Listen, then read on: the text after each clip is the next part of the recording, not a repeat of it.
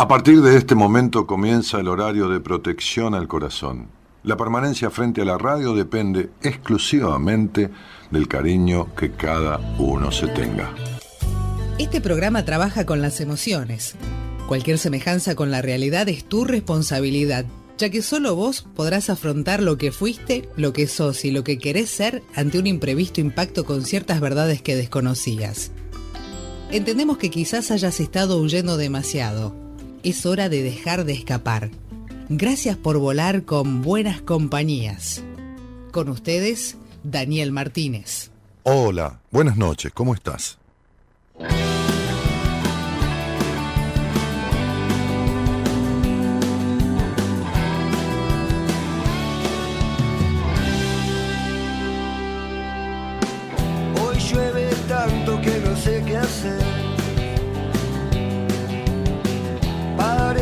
Llanto de un gigante cruel.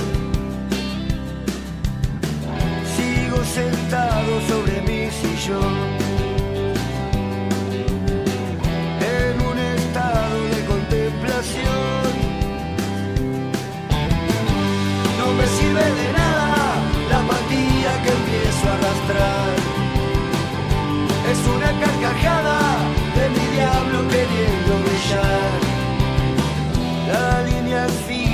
pasión también. A veces giro como un carrusel. Tal vez intente volver a salir. Quizás un día logre coincidir. Que no sirve de nada. La Vela Puerca abre la semana de Buenas Compañías con este tema que se llama Mi Diablo.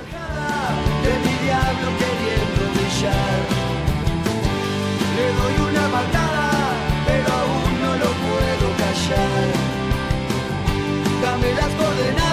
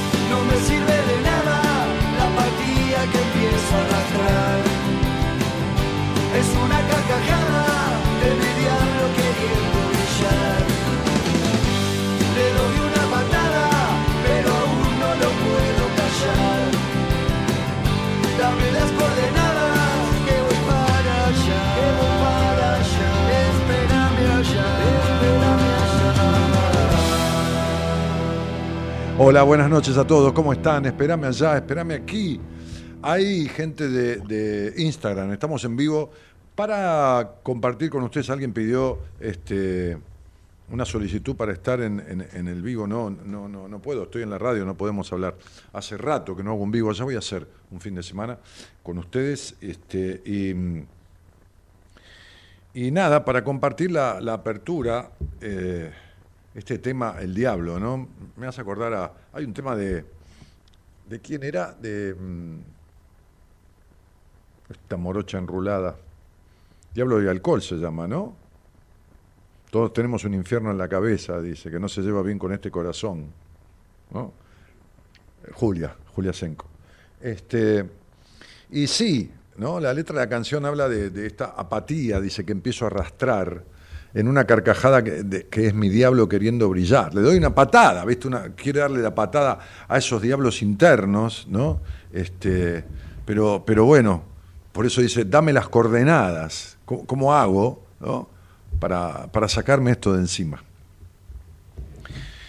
Y, hoy propuse o elegí este tema para hablarlo porque es un tema, como decíamos recién, en, una historia que, grababa Eloísa, la productora, este, la mayoría de las, de las consultas este, en, las consultas o de los conflictos que traen a las situaciones de, de, la tarea en psicoterapia tiene que ver con, con las parejas, tiene que ver con, las relaciones afectivas, tiene que ver con las parejas familiares, este, los hijos con los padres, los padres con los hijos, y las parejas vinculares de, relaciones con otras personas.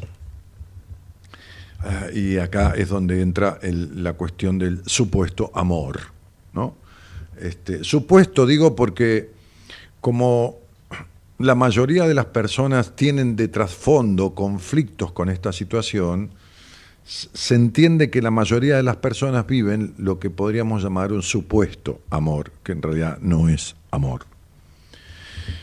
Pero bueno, decíamos en, justamente en, el posteo ¿no? que, armó eh, la productora, ¿qué genera atracción en una pareja?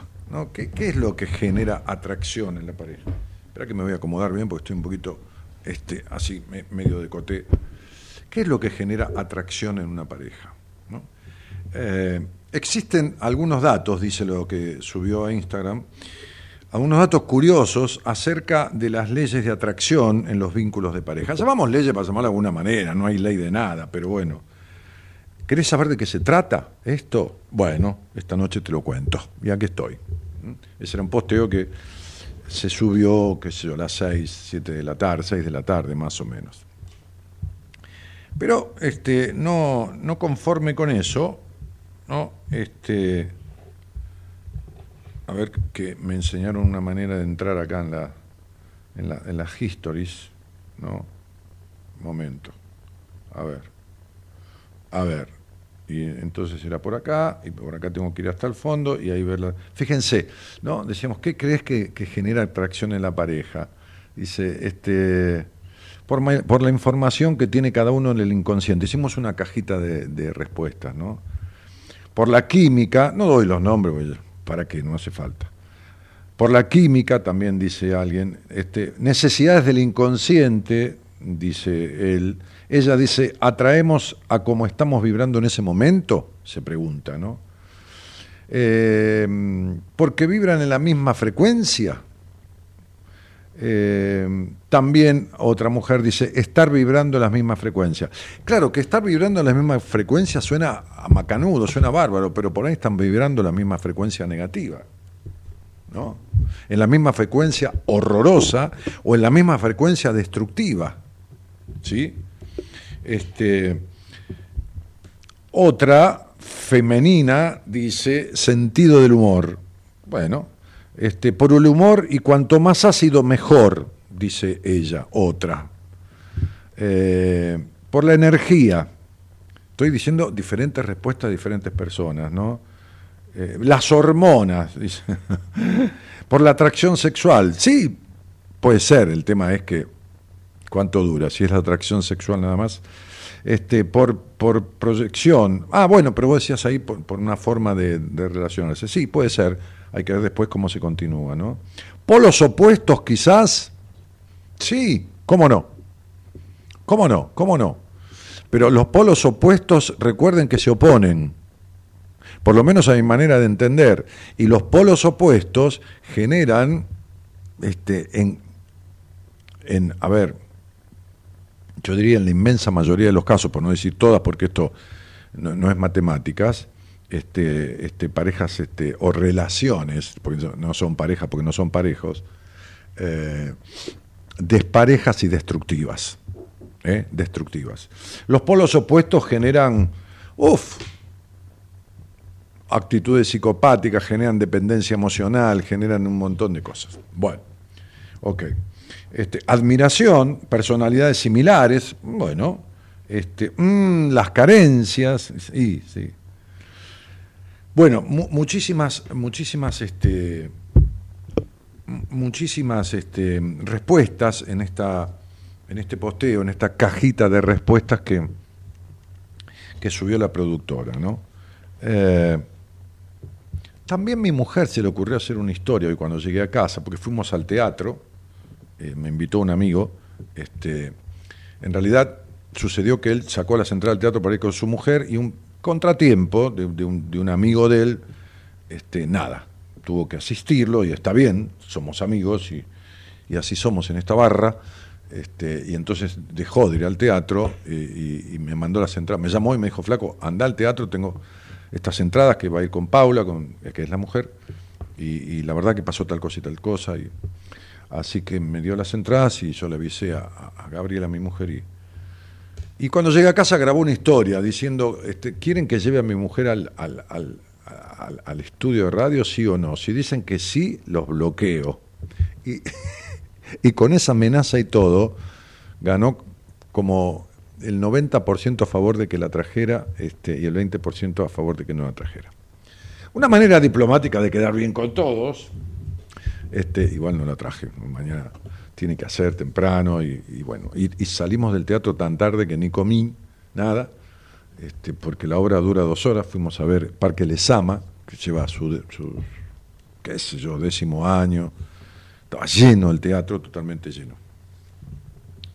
Eh, hablemos un poco de, a ver, entiéndase, no hay ley, pero eh, así lo decimos de alguna manera, la ley de atracción en las relaciones de pareja.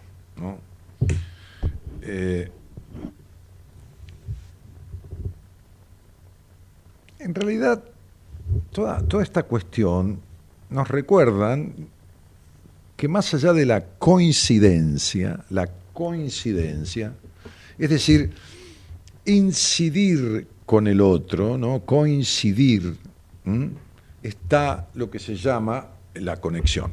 ¿no? Me noté algunas palabras acá para seguir un, orden, si no me voy por las ramas, decía Tarzán. Entonces, este, de entre, de entre todas las personas que nos encontramos en el día a día, son pocas, poquitísimas en la vida, las que pueden cruzar el umbral de nuestros sentimientos, como, como, cruzar esa barrera de los sentimientos, llegar a un lugar donde muy pocas llegan. Y hablamos de sentimientos, no hablamos del cariño por el sobrino, del esto, del amor a mamá.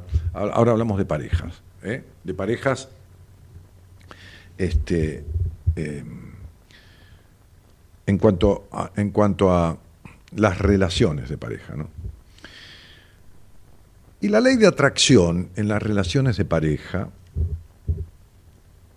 nos dice que el modo en que hallamos a esa persona especial negativamente o especial positivamente o especial neutralmente, porque no es ni, ni, ni, ni chicha, ni limonada, ni culo, ni cooperativa, no, no, no es nada. De la manera que hallamos a esa persona, este, no responde a la simple casualidad. Ah, iba en el colectivo y... No, no, no. Aparecen indicios, pequeños indicios, varios que entre pequeños hacen una sumatoria, es decir, conectores, espacios de complicidad, eh, que nos impulsan a sentirnos como atraídos por esta persona y no por otra. Son como pistas donde varias cuestiones convergen, lo biológico, lo social, lo emocional, lo coyuntural, lo inconsciente. Lo biológico, es decir, lo químico, lo químico, este, lo social, lo emocional y hasta lo inconsciente. Y lo social no quiere decir que sean de la misma clase social, porque por ahí alguien de una clase social baja se siente atraído por alguien de una clase social alta y viceversa. ¿No? No quiere decir que esto suceda siempre, quiere decir que esto que podemos llamar las leyes de la atracción, no hay ley de nada. No hay ley de, del alto con, la petiza, ni la alta con el petizo, ni el rico con la pobre, ni el feo con la linda, ni la linda con el feo. no hay nada. No. A ver, hay de todo, pero no hay, no hay un determinismo absoluto que podamos establecer una ley matemática que diga que vos, que tenés tal edad y que tenés tal color de ojos y que tenés esto y que tenés lo otro, hay un estudio que yo tengo ahí alguna información, que no lo traje, este, que habla de que desde el ADN se pueden ubicar a personas con un ADN parecido y conformar, pero, pero, yo siempre tengo mi pero, ¿no? Como decía mi mujer cuando vino al programa el otro día. Yo te cuento cosas que dicen en la universidad y vos siempre estás de acuerdo por ahí, pero no estás de acuerdo en otra cosa. Bueno, no es que yo sea un contrera, sino que me gusta profundizar. Ahí está. Entonces, digo, son muchos los factores que intervienen en esta cuestión, pero uno cree, ¿eh? cuando me refiero a lo inconsciente, que también es un factor, uno cree que elige con los ojos. Y es cierto, uno elige con los ojos, pero selecciona con el inconsciente. Más agregale la química, más agregale todo lo que dijimos antes, ¿no? Este, la, la supuesta casualidad, lo social, el estado emocional en que te encuentres, la la la la la la la la. Si hay algo que siempre ha tratado de entender la ciencia psicológica, la psicología, ¿por qué? Y porque es inmensa la cantidad de gente que acude. Mayoritariamente, en las consultas, lo que aflora es el tema vincular emocional, es decir, las cuestiones del amor. Como dice la canción, eh, que Gerardo se va a acordar, las cosas, las cosas del querer, ¿no? que es de una película de, mm, no me acuerdo el, tipo este, el, español. No, que Miguel de Molina, estás loco, las cosas del querer. No, son las cosas de la vida, son Ah, sí, pero que, está usada, eh, ¿cómo se llama el director? No. Ah, creo que trabajó Cecilia Roth ahí, me parece, no me acuerdo, no importa. Este, si algo que siempre intentó entender la ciencia psicológica es el misterio de la atracción humana.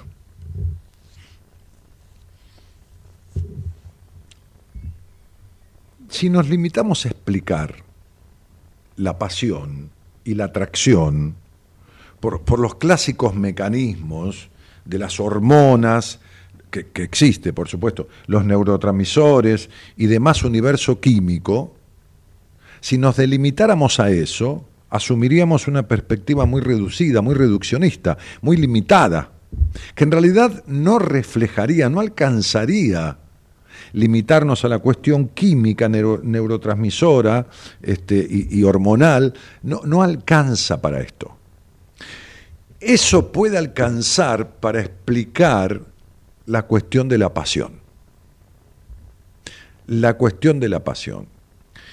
Y la pasión, como dice una, eh, gran escritora, este, y, además antropóloga, además bióloga, además, que ha escrito más de 30 libros, creo que más de 35 libros, que es Helen Fisher, una norteamericana, libros como ¿Por qué amamos? Naturaleza y química del amor, este, ¿por qué nos enamoramos? Bueno, títulos diversos sobre todas las cuestiones de relaciones de pareja. Y ella dice algo con lo cual yo coincido, y, vengo, lo, escribí en uno de mis libros cuando hablo de lo que parece amor pero no es amor, este, dice que la pasión dura a lo sumo un año, y es cierto.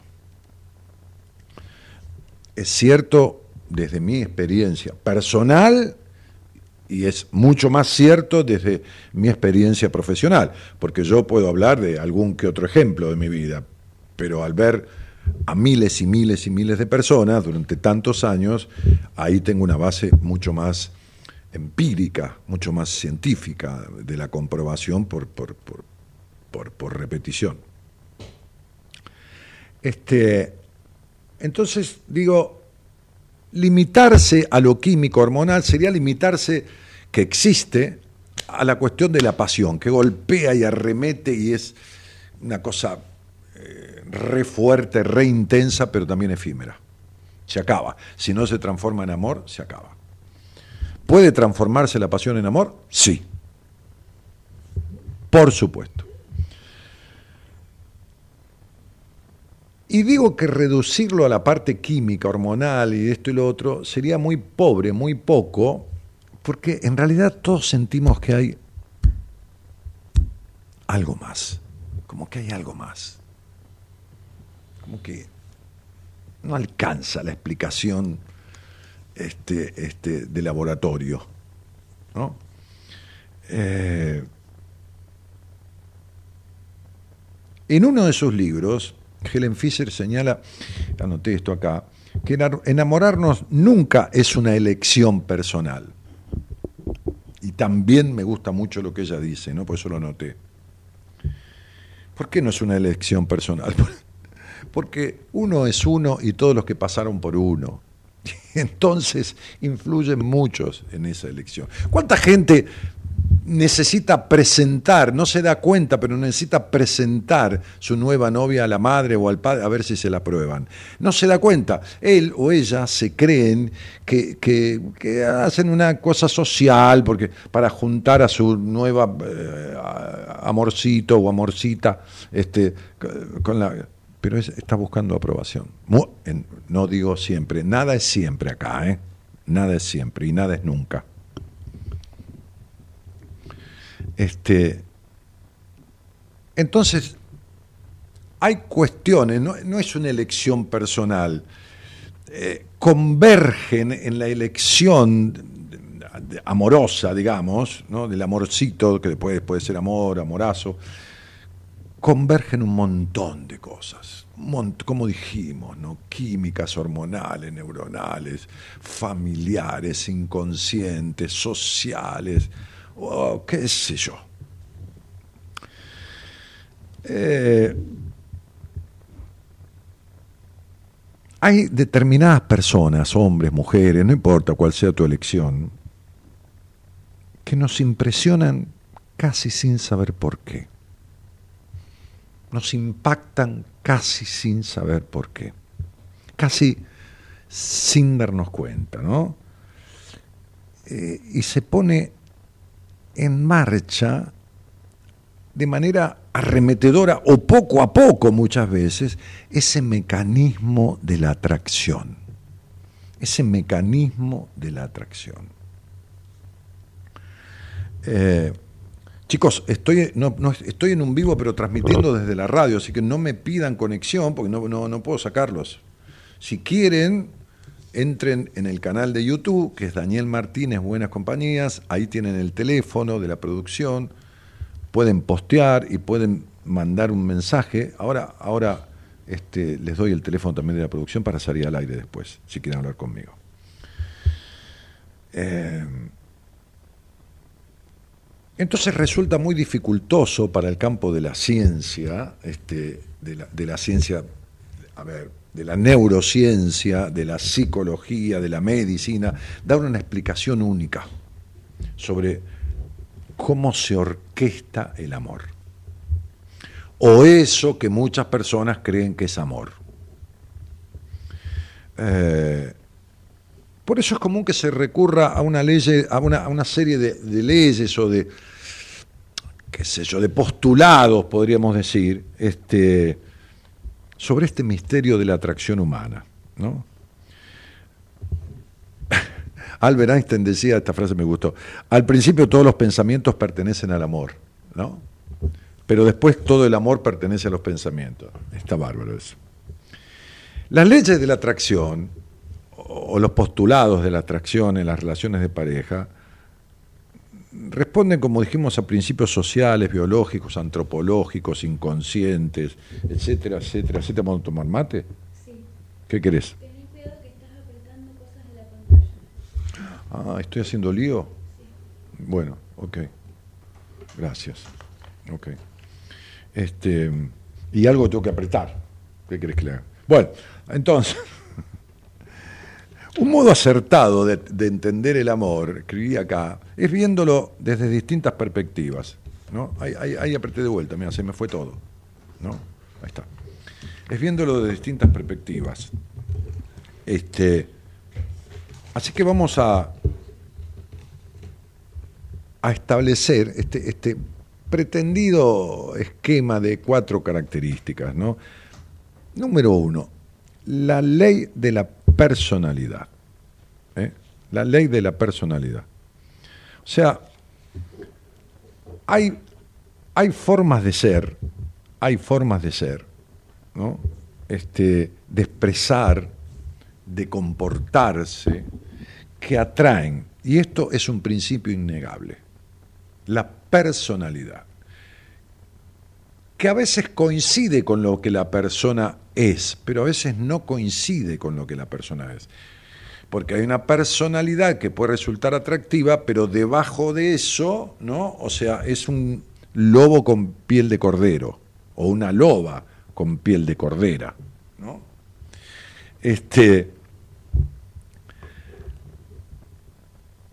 Fíjense que en, en, en esta cuestión la inteligencia, la cercanía, el arte de saber conectar a través del diálogo, de la calidez, del ingenio, este, es algo que nos desafía mentalmente. ¿no? Cuando alguien tiene todas esas características, es algo que nos desafía mentalmente. Y que, uy, qué bárbaro, muchísimas gracias, me trajo galletita, todo, no comí nada. Bueno. La segunda posibilidad, o, otra de las que entran dentro de estas leyes o postulados, ¿no? Este, que, establecen o que tienen la posibilidad de establecer relaciones amorosas, es la ley de la proximidad. Y esto ha pasado, ahora van a ver, seguramente a gente que está escuchando le, le ha sucedido, ¿no? Lo anterior también, por supuesto. Este,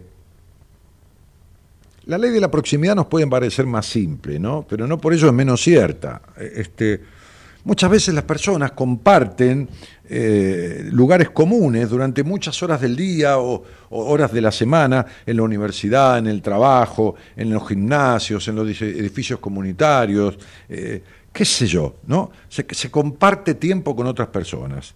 Y lo queramos o no, en un momento terminamos interaccionando con esas personas. ¿no? Se da una interacción ¿no? este, con un número más reducido, lo, más cercano dentro de esos ámbitos, el trabajo o, ámbitos de, de, deportivos o, qué sé yo, este, qué sé yo, un grupo de teatro o un grupo que, que, que, que aprende a bailar salsa o lo que fuera, ¿no? o un grupo de yoga, no importa. Eh, y entonces el trato poco a poco puede producirse de manera más significativa, como, como más, más íntima, ¿no? como más descubrir cosas del otro que uno visualmente, porque los ojos son jodidos, ¿viste? Definen. Son muchas personas las que han terminado iniciando relaciones después de años. Después de años. Siendo, por ejemplo, compañeros de clase o de trabajo. ¿No? Este, a mí me pasó que cuando yo era muy jovencito, iba a la casa de unos amigos con los cuales tocábamos, teníamos, un, teníamos una banda y tocábamos este, y, componíamos canciones y toda, toda esa cosa. Este, y había una amiga de la hermana de ella que, iba siempre, de la hermana de ella, de la hermana de ellos. Ellos eran tres hermanos gemelos, trillizos gemelos, y tenían una hermana mayor. Este, no sé, mayor un, unos años, qué sé yo. Y había una, una amiga no me acuerdo si era compañera de colegio, del hermano, qué sé yo, en su momento, que, que, iba a la casa de visita. Y yo la vi un montón de veces y ni bola, y ella ni bola a mí, ella estaba de novia, qué sé yo. Y un día me la encontré en, un, en una calle del centro de Ramos Mejía, desde allá de mi pueblo, de la ciudad, del pueblo donde nací, este, y, no me pregunten cómo fue, pero ella estaba, como que me la encontré y había algo que nos, nos, juntó, yo creo que estaba triste o algo así, o había, vamos a tomar un café, no sé. Y entonces me empezó a contar una situación bastante complicada para ella emocionalmente, que esto y que el otro, y, y yo era joven, tendría 19 años, ella era mayor que yo, tendría 22, 23. Este, y, bueno, terminé poniéndome de novio. Terminamos poniéndonos de novio. Ella eh, estaba entre idas y vueltas con el tipo con el que salía, un tipo de muchísima plata, qué sé yo. Este, la madre quería casarla con este tipo.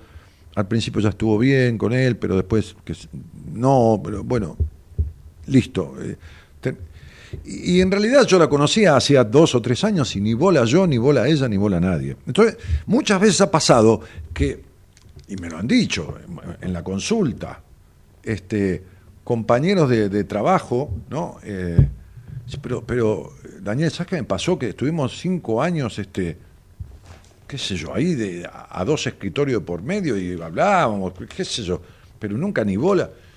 Y terminé reenganchada, o bueno, también a hombres lo mismo, ¿no? Entonces, a esto le podemos llamar la ley de la proximidad, que existe, ¿no? O, qué sé yo, iba a la casa de un amigo o de una amiga y, había un, un ami- el amigo del hermano de mi amiga, qué sé yo, lo vi un montón de veces, a mí no me gustó, pero un día se quedó a cenar y yo cené también y lo escuché hablar y que esto y que lo... Y bueno, y, y así pasan las cosas. Esto, ¿por qué? Porque muchas veces los ojos segregan, los ojos eh, prejuzgan, y, entonces esa, esa, esa proximidad permite la posibilidad, en algunos casos, de conocer a la persona de otra manera, y entonces termina como convergiendo luego en una relación amorosa, que no tiene por qué ser, ni- ninguna de estas postulados o leyes, digamos, de, de los encuentros amorosos, de las relaciones, este, tiene por qué ser así taxativamente, ¿no? Simplemente estoy dando como indicios. Ok.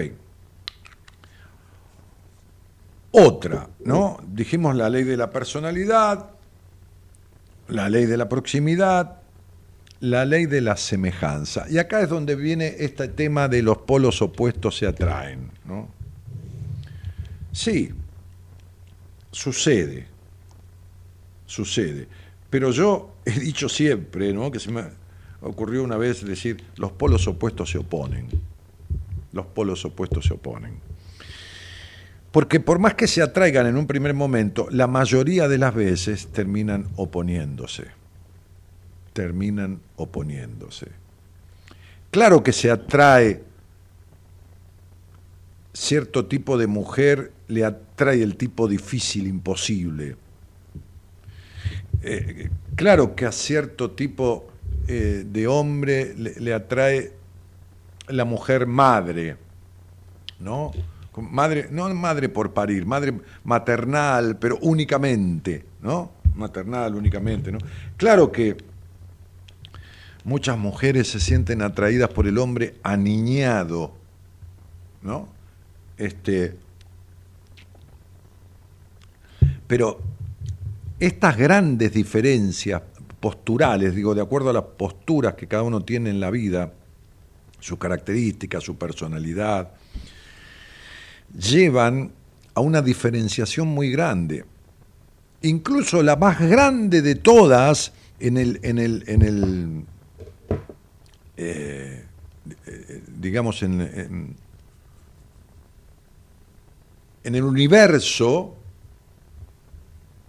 de, las parejas, la más grande de todas las diferencias, la más grande de todos los abismos, que es la relación que se establece con un psicópata o con una psicópata.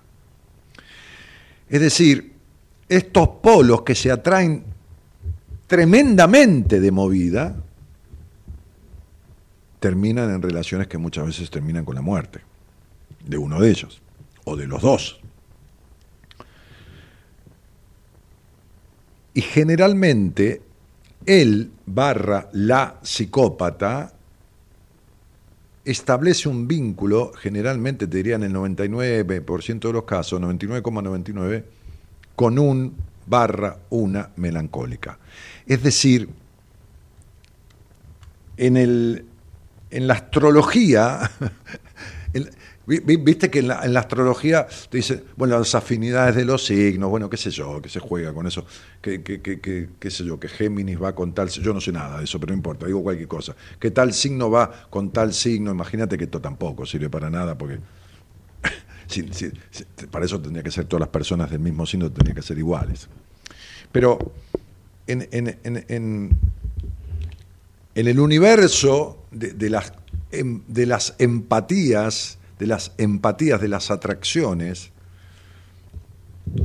la mayor atracción patológica y la más fuerte de todas, de los polos opuestos, es la melancólica con el psicópata o el melancólico con la psicópata. ¿Se pueden juntar dos psicópatas? Sí, para delinquir, claro, por supuesto, desde ya. Y una banda de ladrones que mata gente, que todo eso, son todos psicópatas que están delinquiendo, ¿no? Este, o, o pareja, como fue Bonnie and Clyde, qué sé yo, ¿no? Que robaban bancos, que esto, que lo otro, mataban gente, bueno, este, este, históricas parejas de, de, la, de la historia policial.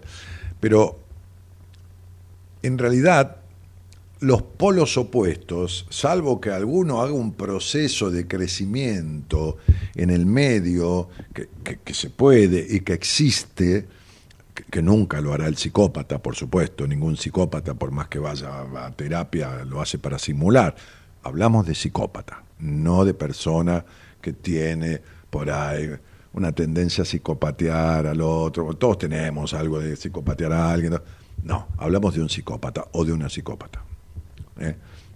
No va a ir nunca a terapia eh, por propio convencimiento. Va a ir para, qué sé yo, no perder a su presa, para convencerla una vez más o convencerlo una vez más, pero olvídate, ¿no? No creen nada de eso ni nada que se le parezca. Entonces, el, tema de, la ley de la semejanza, ¿no? Este, e- en ocasiones sucede, este,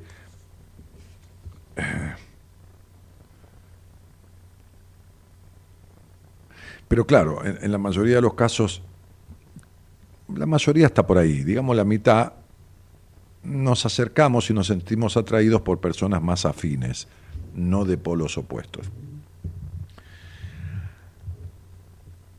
Aunque esta historia de la mujer imposible, entre comillas, o del hombre imposible, es decir, del difícil, tira mucho, tira mucho. La cuarta sería la ley de apariencia o de aspecto físico. Sabemos que dentro de las leyes de la atracción, ¿no? Este, de pareja, el aspecto físico es a menudo un elemento clave. Porque lo primero que impacta es la vista, ¿no? Sin embargo, hay un matiz que vale el gusto, no la pena, tener en cuenta. En gran parte de los casos nos fijamos claramente en personas que nos resultan agradables a la vista, pero a su vez, casi sin que nos demos cuenta, esos hombres y mujeres suelen presentar rasgos similares a los nuestros. A la larga hay similitudes que uno no calcula. ¿Por qué? Porque lo que yo he visto, al menos, es que la mayoría de las personas se atraen desde sus conflictos no resueltos de vida. Entonces, cuando elige con los ojos, el inconsciente está seleccionando a esa persona desde dónde. Como decía esta autora eh, norteamericana, nunca es una elección personal, desde un montón de cosas no resueltas. Es decir, que mientras uno no tenga, por eso se repiten los casos. Es decir, por eso hay ¿por qué me tocan siempre las mujeres así, así, así? ¿Por qué me tocan siempre los varones así, así, así? ¿Por qué tengo vínculos siempre que terminan de tal? Porque esta elección no es personal, viene cargada de un cúmulo de factores de la historia de uno que cuando son de carácter incidental en lo que respecta a la elección de pareja, porque muchas veces es incidental en lo que respecta a la elección de la carrera, de, los estudios o de la actividad laboral. Ok, Pero cuando hay conflictos de base no resueltos que tienen que ver con lo vincular de la historia uno, de uno, y no digo un conflicto, de todos tenemos historias imperfectas y los hogares todos son disfuncionales, no, sino fuertes cosas se van a ver reflejadas inexorablemente en la elección de pareja. Y hasta que eso no sea resuelto, las elecciones de pareja van a ser distorsivas. ¿Distorsivas de qué manera? de cualquier manera. Van a ser antagónicas. Si ella tuvo un hogar matriarcal donde los hombres eran niños, va a elegir un tipo niñado. Si esto, si lo. Bueno, hay 200 casos para, para, para, para explicar. Que por supuesto. Hemos hablado al aire con infinidad de miles de personas y surgen esos casos en las charlas al aire. Entonces, Podemos o no podemos estar de acuerdo con estos postulados de la, de la atracción en las relaciones de pareja. Sin embargo, la mayoría hemos experimentado en algún momento esas realidades. Entonces, no es casual elegir a un adicto o a una adicta. No es casual. Y no se elige, no es personal la elección, viene desde atrás. No es casual la dependencia emocional, no es casual la pérdida de individualidad total cuando uno se mete en una pareja y se desdibuja totalmente. No, no, no es casual nada el compartir con un psicópata, no es casual el enamorarse de alguien que está preso no, o presa, no es casual, nada de todo esto es casual, es causal. Cuando las relaciones son distorsivas, cuando las relaciones son decepcionantes, son amenazantes, son inconcebibles, cuando vienen del nunca, nunca me voy a relacionar con alguien y, después se termina así, cuando no es casual. Nada de esto que es casual. Y si lo querés llamar casualidad, mala suerte o destino, pues entonces se seguirá repitiendo de una manera o de otra, disfrazado de tal situación o de una situación contraria, pero siempre distorsiva en cuanto a la pareja. Bueno, es un parecer, es un universo muy grande, como decía un viejo maestro, las relaciones humanas son muy difíciles. Buenas noches a todos y gracias por estar. Le digo a la gente de Instagram, porque ahora seguramente puede que haya alguna conversación al aire de alguien que ustedes no van a poder escucharla. Entonces, los que quieran se pasan a la transmisión de YouTube.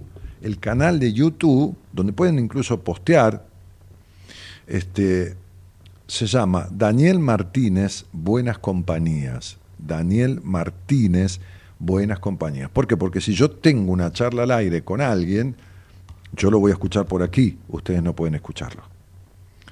Entonces, si quieren entrar en YouTube, Daniel Martínez, Buenas Compañías.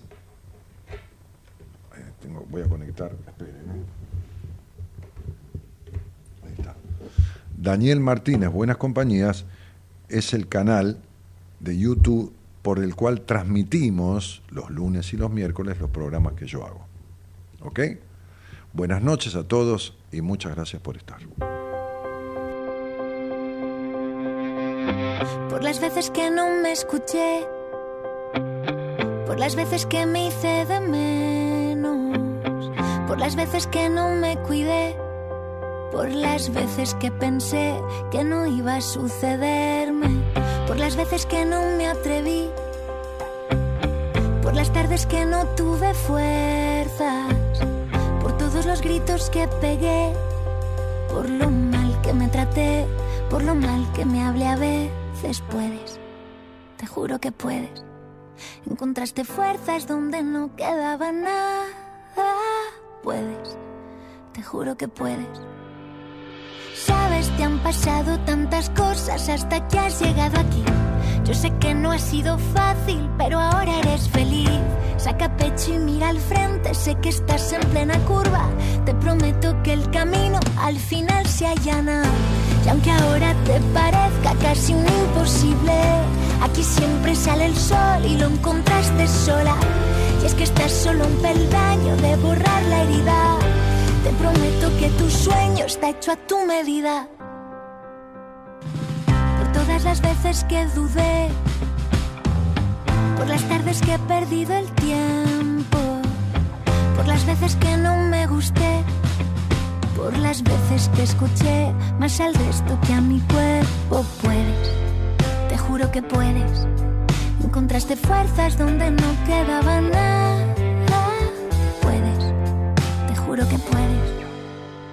Sabes, te han pasado tantas cosas hasta que has llegado aquí. Yo sé que no ha sido fácil, pero ahora eres feliz. Saca pecho y mira al frente, sé que estás en plena curva. Te prometo que el camino al final se allana. Y aunque ahora te parezca casi un imposible, aquí siempre sale el sol y lo encontraste sola. Y es que estás solo un peldaño de borrar la herida. Te prometo que tu sueño está hecho a tu medida. Por las veces que fallé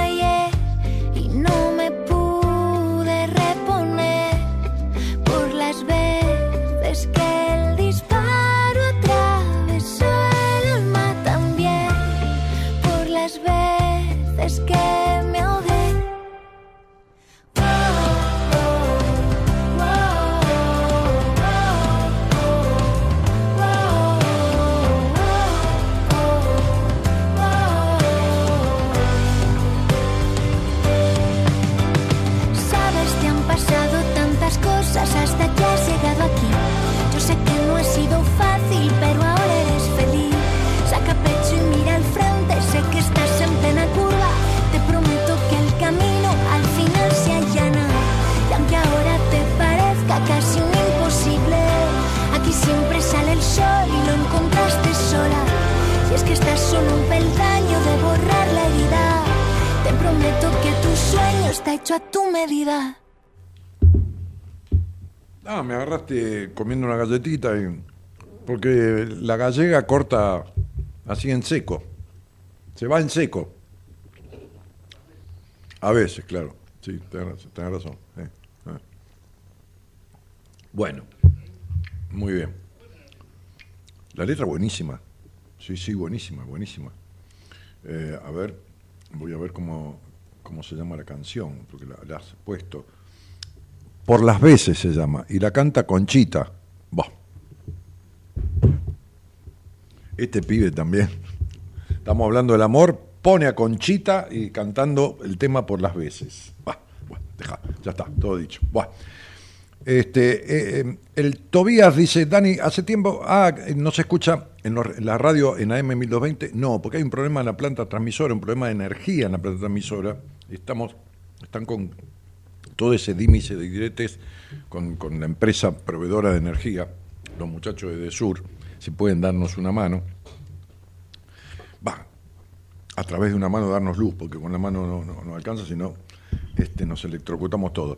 Este, Ana Carolina Garribia Azurmendi dice, Dani, qué lindo escucharte y verte. No puedo creer que ya pasaron nueve años desde que te conocí y estás igual. Escuchaste, ¿no, Eloísa? Estoy igual, dice. No sé si igual de tonto, igual de... bueno, un cariño grande. Yo estoy casada con un hombre que no quiere que estudie ni trabaje. No, no, pará.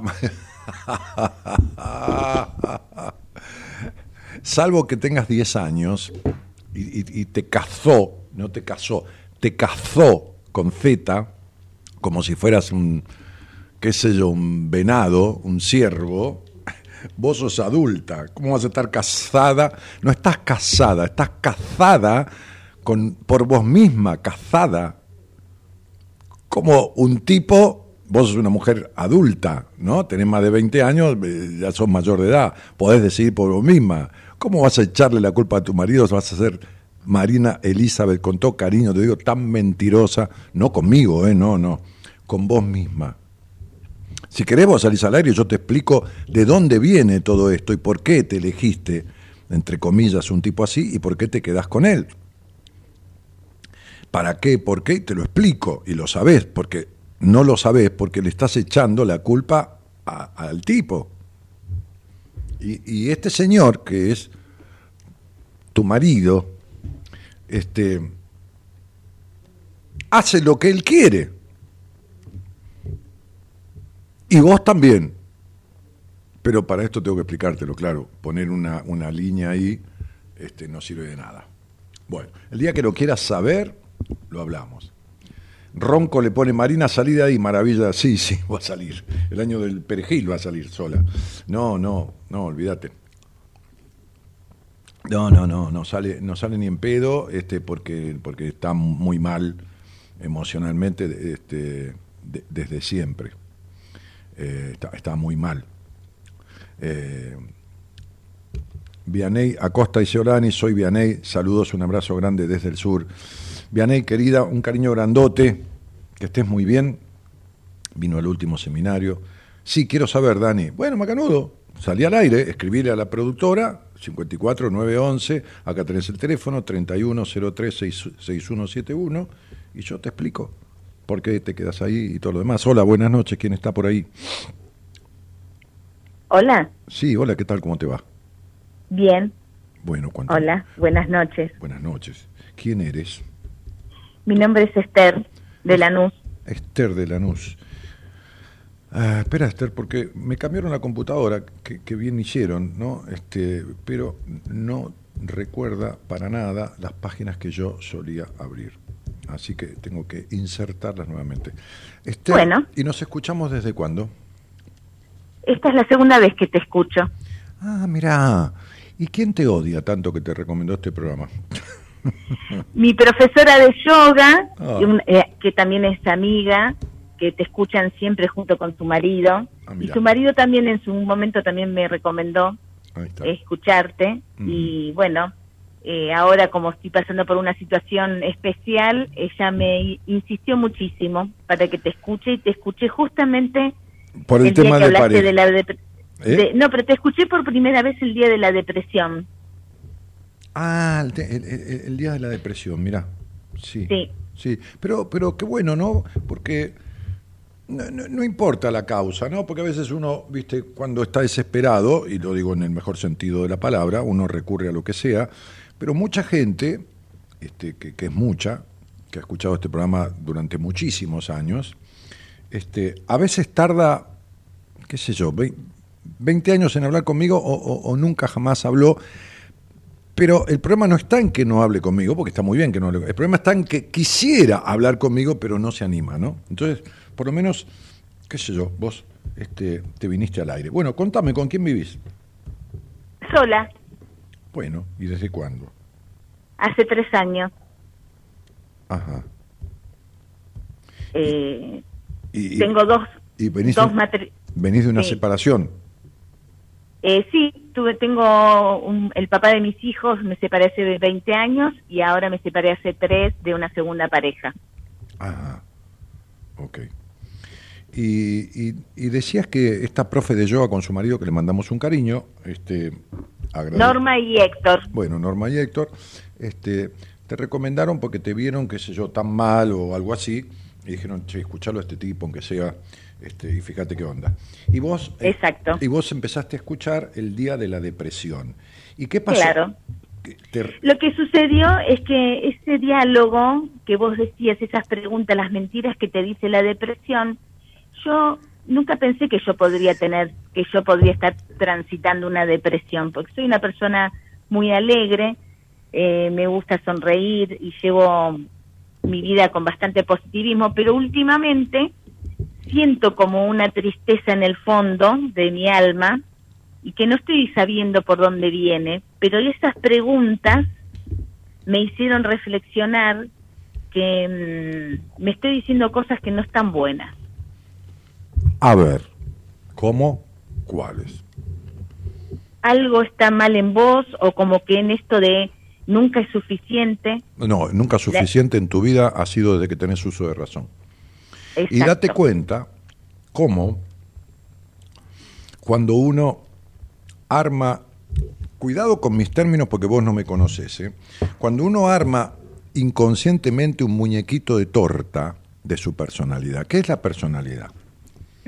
La personalidad es lo que uno construye a partir de la conjunción entre lo genético, lo que trae a esta vida, de genética, de características, sería como un, como, como un licuado, ¿viste? ¿Viste como el pan vos decís, bueno, harina, agua, levadura, ¿no? Bueno, la harina vendría a ser tu genética, el agua y la levadura vendría a ser tu familia. Ok. ¿Ok? este, y la pizca de sal vendría a ser lo social, ambiental. ¿Qué quiere decir? Que el 80%, por decir algo, no, no, no hay porcentaje en esto, pero, pero digo, mayoritariamente la influencia de la familia en mixtura, en la mezcla con, la, con, con las características que trajiste a esta vida, ¿no? Como digo Sí. siempre, como trajo Messi la característica de, de la capacidad de jugar al fútbol. Imagínate como, suelo repetir, porque cada tanto agarro un, un- un- un- un ejemplo nuevo. Este, si el padre de Messi hubiera dicho, ¿qué fútbol ni fútbol, vieja de mierda? Porque la abuela lo llevaba a jugar al fútbol. El pibe tiene que ser ingeniero. Cagó Messi. Sí. Listo, chavo, hasta luego. En la mayoría de los casos, el no acompañamiento produce eso. Entonces, cuando hay un- una situación, un- una familia que uno nunca elige la familia, pero que por determinadas situaciones, a ver, es de otro equipo que la esencia tuya, que la genética tuya. ¿no? Vos naciste de River, ponele, y, y los otros son de Boca. ¿Entendés lo que quiero decir? Pero, pero eh, eh, digo, psicológicamente hablando, psicovincularmente hablando. Entonces la nena, la nena, Sí. se mete para adentro, se transforma en una razonadora y arma como una especie de muñequita de torta que ofrece al mundo, que es perfecta, bah, no es perfecta, quiere ser perfecta, no lo logra nunca, es exigente, se exige, porque el hogar contribuyó a que esa exigencia crezca, se hace, eh, vos dijiste unas palabras Sí. eh, al principio que a mí me resonó, eh, que tenía el adverbio mente, después no sé si dijiste totalmente, no, bueno, algo dijiste, pero no importa. Este, la mente se apodera de ella, ¿no? La, la- la- mente se apodera de ella, eh, su inteligencia emocional así, pierde la espontaneidad, comienza a ser una ultra razonadora, este, la, la soledad interna eh, eh, se, se- se va produciendo cada vez más, porque, porque en este hogar este- esta niña hizo mucho para ser tenida en cuenta. La niña, digo, no vos, Ester, Estercita, ¿me entendés esto? Sí. Ahí está Estercita. Claro, hizo mucho para ser tenida en cuenta. Digo, para ser querida como hubiera querido ser querida. Y, y vos fíjate una cosa, ¿no? Tan particular, que ahora me vas a decir de dónde viene. Re- resulta que en, en un estudio numerológico, por lo menos este, co- como yo utilizo la numerología, Sí. este, este, hay números que identifican puntualmente, ¿no? Es como agarras una radiografía, mirás el pulmón y ves un redondelito y decís, bueno, acá hubo una neumonía o hay una neumonía, ¿no? Por, por el, por el tipo de imagen. O agarrás una radiografía biliar, ¿no? Ve- Ves la vesícula y, hay una, un redondelito y decís, acá hay una litiasis, ¿no? Hay una piedra en la vesícula, ¿no? Sí. A ver, no yo, yo, yo puedo decir, eh, eh, qué sé yo, es una mancha, le cayó mate la radiografía. Digo un médico, ¿entendés? Bah, Entonces, este, que sepa, por supuesto. Entonces, hay cosas en numerología, por ejemplo, fíjate qué casualidad, que no es casualidad. Vos tenés como 20 letras en tus nombres, tenés 19 letras. Pero, pero las únicas letras que, que te faltan son las que equivalen, porque cada letra equivale a, a un número, la A vale 1, la B vale 2, la C vale 3, después la S vale 1, vale 2, varias letras equivalen a un mismo número, ¿no?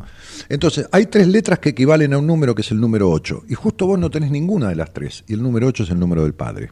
¿Qué quiere decir? Que tu padre no existió. No existió. Y acá empezamos con el primer quilombo, ¿no? Porque Claro. la tipa se queda se- eh, callada, hace silencio de radio, dice, y lo contradigo a este tipo, porque si lo contradigo va a quedar mal, el tipo va a decir, no, no puede ser, no es así, porque mi papá, no, vos me puedes contradecir todo lo que quieras. Si yo no tengo obligación de acertar, además esto no es un juego que yo estoy acertando, Yo te estoy diciendo algo que es como yo te lo digo. Ahora, vos tenés que decirme que no fue así y decirme por qué no fue así. Yo digo que tu papá no existió. Ahora vos decirme, no, no, pará, Daniel, pará porque existió, porque resulta que mi papá, decime, dale. No, mi papá no existió porque mi papá em, siempre, ¿sabes qué? Para el Día del Amigo me mandaba una tarjeta, me escribía una tarjeta porque decía que era mi mejor amigo. Como que él siempre era quería ser mi amigo, no quería ser mi padre. ¿Estás ahí? ¿Cómo no voy a estar? cortó. Ah, ¿Cómo- cómo no voy a estar? Como siempre, como siempre, y después de 30 años de hacer esto, como siempre, como siempre, gracias a, a los dioses y qué sé yo a quiénes, a la Pachamama, yo nunca termino de escuchar algo, eh, eh, eh, nunca termino de escuchar todo, siempre hay algo nuevo. ¿no? Sie- siempre hay algo nuevo. Va, está bien. Entonces, claro que hay padres que son amiguitos de los hijos. ¿no? Claro. Yo tenía un padre que salía de joda con el hijo. Un día le dije, ¿vos sos pelotudo qué te pasa? No tenía un padre yo, digo, tenía un amigo. Claro. En realidad era una- un amigo de un amigo mío, un amigo de un, de un gran ciru- cirujano amigo mío que fue compañero de trabajo cuando yo trabajaba en un hospital. Y un día mm, me dijo, che, voy a ir a la casa de un amigo, venite, porque tiene una casa preciosa, vamos a hacer una comida. Bueno, y fui. Y terminamos siendo amigotes del tipo. Cuando me enteré que salía con el hijo de joda, le dije, vos sos pelotudo, este, este, ya se murió el tipo este. Vos sos pelotudo, ¿cómo salir con tu hijo de joda? O sea, vas a salir con minas con tu hijo. ¿Estás en pedo? ¿Qué te pasa? Buah. Entonces, también hay padres que agarran a la hija y le hablan mal de la esposa, de la madre, como hay También madres. hizo eso, ya sé, por también hizo eso. Por eso te lo estoy diciendo. También hizo, eso te- claramente lo hizo. Entonces la hija, sin darse cuenta, va construyendo en su inconsciente una sobreadaptación. Porque la energía, somos energía pura, somos el seten- 77% del cuerpo de, de- de agua, somos energía pura, la energía que emerge de ese padre hace que la hija... a ver, ¿cuál es el hombre imposible en la vida? El único hombre imposible. Todo lo más son poco probables. Ponele. Es, poco probable que Brad Pitt te invite a salir a vos o que Angelina Jolie, por decir algo, a mí no me gusta Angelina, pero no importa, este, este, me invite a salir a mí. Es poco probable, pero por ahí de pedo viene a filmar una película justo acá en la esquina, ¿viste? ¿Qué sé yo? Estás vos acá que sos oyente y yo, y resulta que están Brad Pitt y Angelina, y dice, ¿por qué no salimos los cuatro? ¿Qué sé yo? Bah, fenómeno. Entonces, poco probable, es poco probable, pero imposible hay uno solo. ¿Cuál es? El único hombre imposible de establecer un vínculo de pareja en la vida. ¿Cuál es? Tu padre, Muy bien. Y en el caso de una mujer, ¿cuál es? La única mujer imposible. la madre. Muy bien. Pero resulta que en la mente de la niña, ese hombre, que es el gallo del gallinero, supuestamente, entre comillas, porque no era gallo, gallo de nada, este, y que no pasa como el gallo del gallinero, ese hombre, la hija siente que la elige.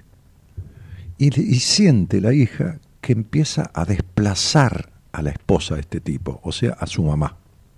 ¿Entendés? Va Sí, va fue así. Sí, sí, ya sé, ya sé, claro. Entonces va, va sintiendo, entonces ese, ese complejo de Edipo, que, que en realidad se llama de Electra, pero no importa, ese complejo de Edipo que se empieza a armar con el padre, hace que la nena, como los tipos, eh, le pasa a los hombres, este, este, empiecen a crecer antes de tiempo. Que- como que buscan, sin darse cuenta, todo esto es un, es un proceso muy inconsciente, buscan como ser la mujer de ese hombre, ¿se entiende? No, no, no estoy hablando nada ín- íntimo, eh, nada sexual. No, no, no, no, no, no, sí, sí. Claro, claro. Entonces, eh, eh, es como, es como me- me- mira, me hace acordar una médica que un día me mandó al hijo, porque era un pibe menor de edad, un varoncito, este, este, que tenía en ese momento él eh, 16 años, hacía un año que hacía terapia. Este, y yo charlé con el pibe las primeras dos veces, ¿no? Este, y bueno, y- y empezó una cosa confesional muy fuerte de él conmigo porque logramos empatía. ¿Qué es lo único necesario? Es decir, dos cosas. Lo primero necesario para el éxito de, de- de un proceso terapéutico es el vínculo, armar un vínculo. Claro. Pues como decía Freud, ni todos los medicamentos del mundo resuelven lo que algunas palabras con conocimiento amorosamente dichas. Y amorosamente dichas no quiere decir que no te, que te cague a puteadas. Te puedo cagar a puteadas amorosamente como terapeuta, ¿entendés? Como decirte, como Marina recién, que yo le diría cariñosamente, che, Marina, ¿sos boluda o qué? Si sos mayor de edad, ¿cómo vas a decir que un tipo te prohíbe estudiar o trabajar? ¿Entendés? Eh, eh, La estoy puteando, pero para conmoverla la estoy puteando, no, no para insultarla. Eh, Entonces, entonces esta, esta, esta, esta chica se empieza a erigir, empieza a sentir que puede correr a la madre, ¿no? Y entonces ahí es donde necesita ser más grande, para ser la mujer de ese padre, porque eh, confesionalmente el padre eh, habla con ella, el padre es el bueno, Sí. la, la madre es la conchuda, la madre es la jodida, Sí, tu mamá es con- controladora infeliz, cara de mal comida, ¿no? Para, no, para cambiarle una letra, Sí, sí. así tiene la Sí, cara sí. tu mamá, sí, o tenía, bueno. Sí, sí, Entonces- vinagre. Sí, sí, sí, sí, sí. sí, sí, se me- te lo voy a decir en griego, porque en castellano está mal decirlo. En griego antiguo sería mal cogida, ¿no? En griego antiguo. Bien. Claro. Entonces, este, este, pero bueno, si está mal cogida, ese hombre tiene todo que ver. Porque tu padre ha sido, si, si murió o es, un hombre incapaz de, de acompañar a una mujer a transformar los grandes prejuicios y limitaciones en lo íntimo que tenía tu madre. Es decir, un es decir tu, tu padre ha sido un, un- un- ser humano de sexo masculino, varón, pero no macho. No macho de machista, ¿eh? Eh, Por eso tu madre ha sido un ser humano de sexo femenino, mujer, pero nunca hembra.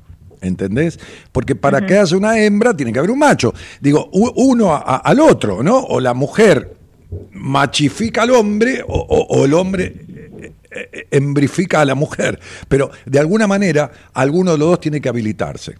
Entonces, pero nunca se habilitaron. ¿Está? Entonces, digo, esta nena crece antes de tiempo, se hace razonadora, se sobreadapta, tiene que cargar con cosas que no correspondían a su edad. Y, y- y- y- y como carga con cosas que no, podía, no, no correspondían a su edad, después de grande le queda lo mismo, le queda eh, esa cuestión de querer car- cargar y poder con todo. Entre que tengo que ser perfecta y entre que puedo con todo, porque ya tuve que poder con cosas que no correspondían a mi infancia, es la clásica mina que trata de resolver todo por sí misma. Y esa sos vos. Sí. Ok. Y que no lo va a resolver nunca, porque digo, como digo siempre, ningún cirujano, por más que sea el mejor del mundo, se puede. Imagínate a Favaloro haciéndose un bypass él mismo. Se abre el pecho, se mete el. ¿Entendés? Imposible, ¿no? Aunque sea operar el apéndice, que es lo más simple, ni, ni siquiera eh, el mejor cirujano del mundo se puede abrir a sí mismo. Entonces, ninguna persona puede resolver consigo mismo. Entonces, ¿qué sucede?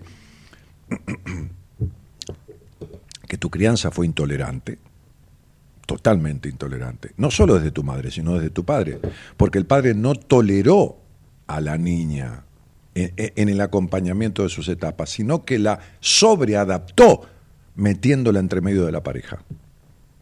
Totalmente. Ahora, ¿esto qué sucede? Que en el inconsciente de la niña quedan decepciones, porque queda la decepción de que el padre nunca la protegió de esa madre, diciéndole vieja, deja de crear, eh, de meterte y de, de criar esta piba con, con todo ese quilombo en la cabeza, los prejuicios y todo lo demás. Pero, pero además la tomó como amiga, ¿no? Entonces quiere decir que tu mamá, no sé cuántos hijos tuvo con tu papá. este, Dos. Claro, Somos dos, somos una hermana y yo. Claro, eh, pero en realidad tuvo tres, porque eh, ustedes dos tuvo un varoncito también, que fue tu papá. Ese era otro hijo de tu mamá. Entonces, es imposible, a ver, eh, es una palabra de mierda la que te estoy diciendo, pero es imposible de que vos, que vos tengas un vínculo coherente con un tipo. Es que justo te iba a decir, me parece que todo esto empata muy bien con el tema de las parejas, ¿no? Que por eso mi dificultad con el tema de las parejas. Y por supuesto. ¿De dónde te crees que va a venir? Por eso dije, cuando recién hablaba de todo el tema de las parejas, dije, si vos crees que lo que te pasa con los hombres o con las mujeres, a repetición, sea de la característica que sean, de amores, entre comillas, porque no son amores infructuosos, si te crees que sobra de la casualidad, la mala suerte, lo que Dios te mandó o el destino, estás en pedo. No, Estás en pedo. estás en pedo. Entonces, digo, mientras vos no resuelvas las cuestiones que tenés, mientras no dejes de ser, y escúchame porque esta es la frase célebre, la otra mujer de tu papá. Es que yo estoy trabajando en eso, porque yo de esto me vengo dando cuenta hace un par de años, y en realidad yo ahora entro como en esto de sentirme realmente afectada eh, en tristeza. Lo que me invade es una tristeza en este momento. Pero no es tu tristeza, mi amor. No, no, no. A ver. Eh, eh, está bien, yo, está bien lo que decís, pero a ver, para que lo entiendas, es la tristeza de Estercita. El problema está en la nena.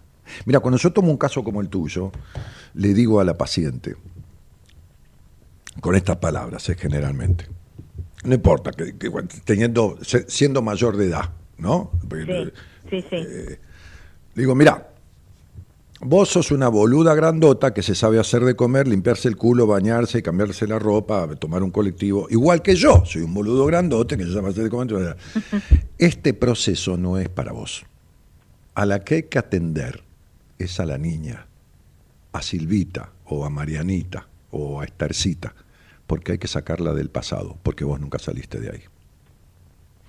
Ah. Es decir, la nena nunca salió de ahí. ¿Qué es el vacío existencial? Es una rotunda y trascendente separación entre el adulto y la niña.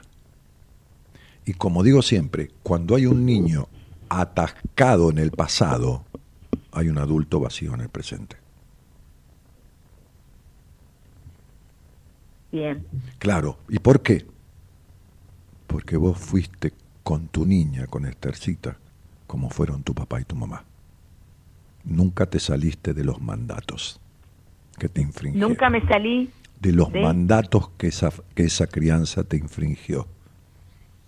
Nunca pudiste romper los mandatos que esa crianza te infringió.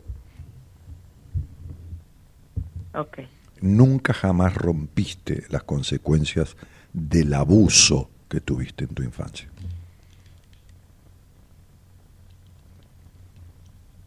Nunca.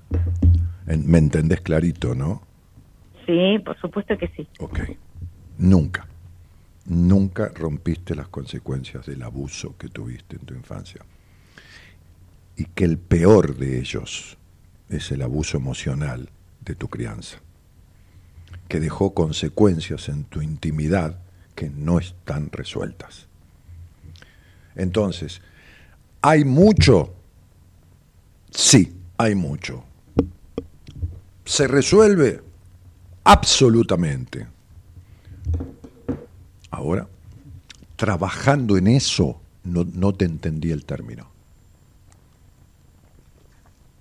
Si no me queda claro que dijiste hace unos años que estoy trabajando en eso. ¿A qué le llamas trabajar en eso? Que me estoy ocupando de mi persona ¿A y de qué le llamas me estoy ocupando? Bueno, hice un montón de talleres, constelaciones, terapia, No, no, sirvió para terapia. Nada. No sirvió nada para nada. No sirvió nada para nada. A ver, si no, no estarías hablando conmigo. por eso estoy acá, porque no, estoy, buscando, está, estoy eh, buscando herramientas. No, está bien, buscando, no, no hay, no, no, no, buscando, no, no, no sé por dónde no, no. Esther, no, no, ¿sabes cuánto se tarda en arreglar esto? 90 días, listo, ya está. ¿Cómo? Se tarda 90 días en resolver esto. 90 días. Cualquier paciente mía que está escuchando el programa no va a, dejarme mentir. Eh, eh, porque postea ahí y dice, no, es mentira. Entonces, se tarda 90 días, 60, 90, ese tiempo. Entonces, ¿sirven las constelaciones? Por supuesto. ¿Sirve el yoga? Por supuesto. ¿Sirve la, terapia? Por supuesto. El yoga y las constelaciones son complementarias. También tuve, también tuve un problema, tuve problemas de salud y estuve en un tratamiento con una doctora con las cinco leyes biológicas. También me pasa como que vengo, lo que te quiero decir que vengo buscando cosas para hacer, no es que me estoy Pero haciendo si la na- tonta pero conmigo. No, si no te digo que vos te hagas la tonta con vos, es que, a ver, viste así como, a ver, para que entiendas, viste cómo te has unido a determinada clase de tipos que siempre terminó en decepción. En realidad, eh, primero en violencia y el segundo en decepción. El primero violencia y Pero el te parece, pero qué, pero qué tiene que ver?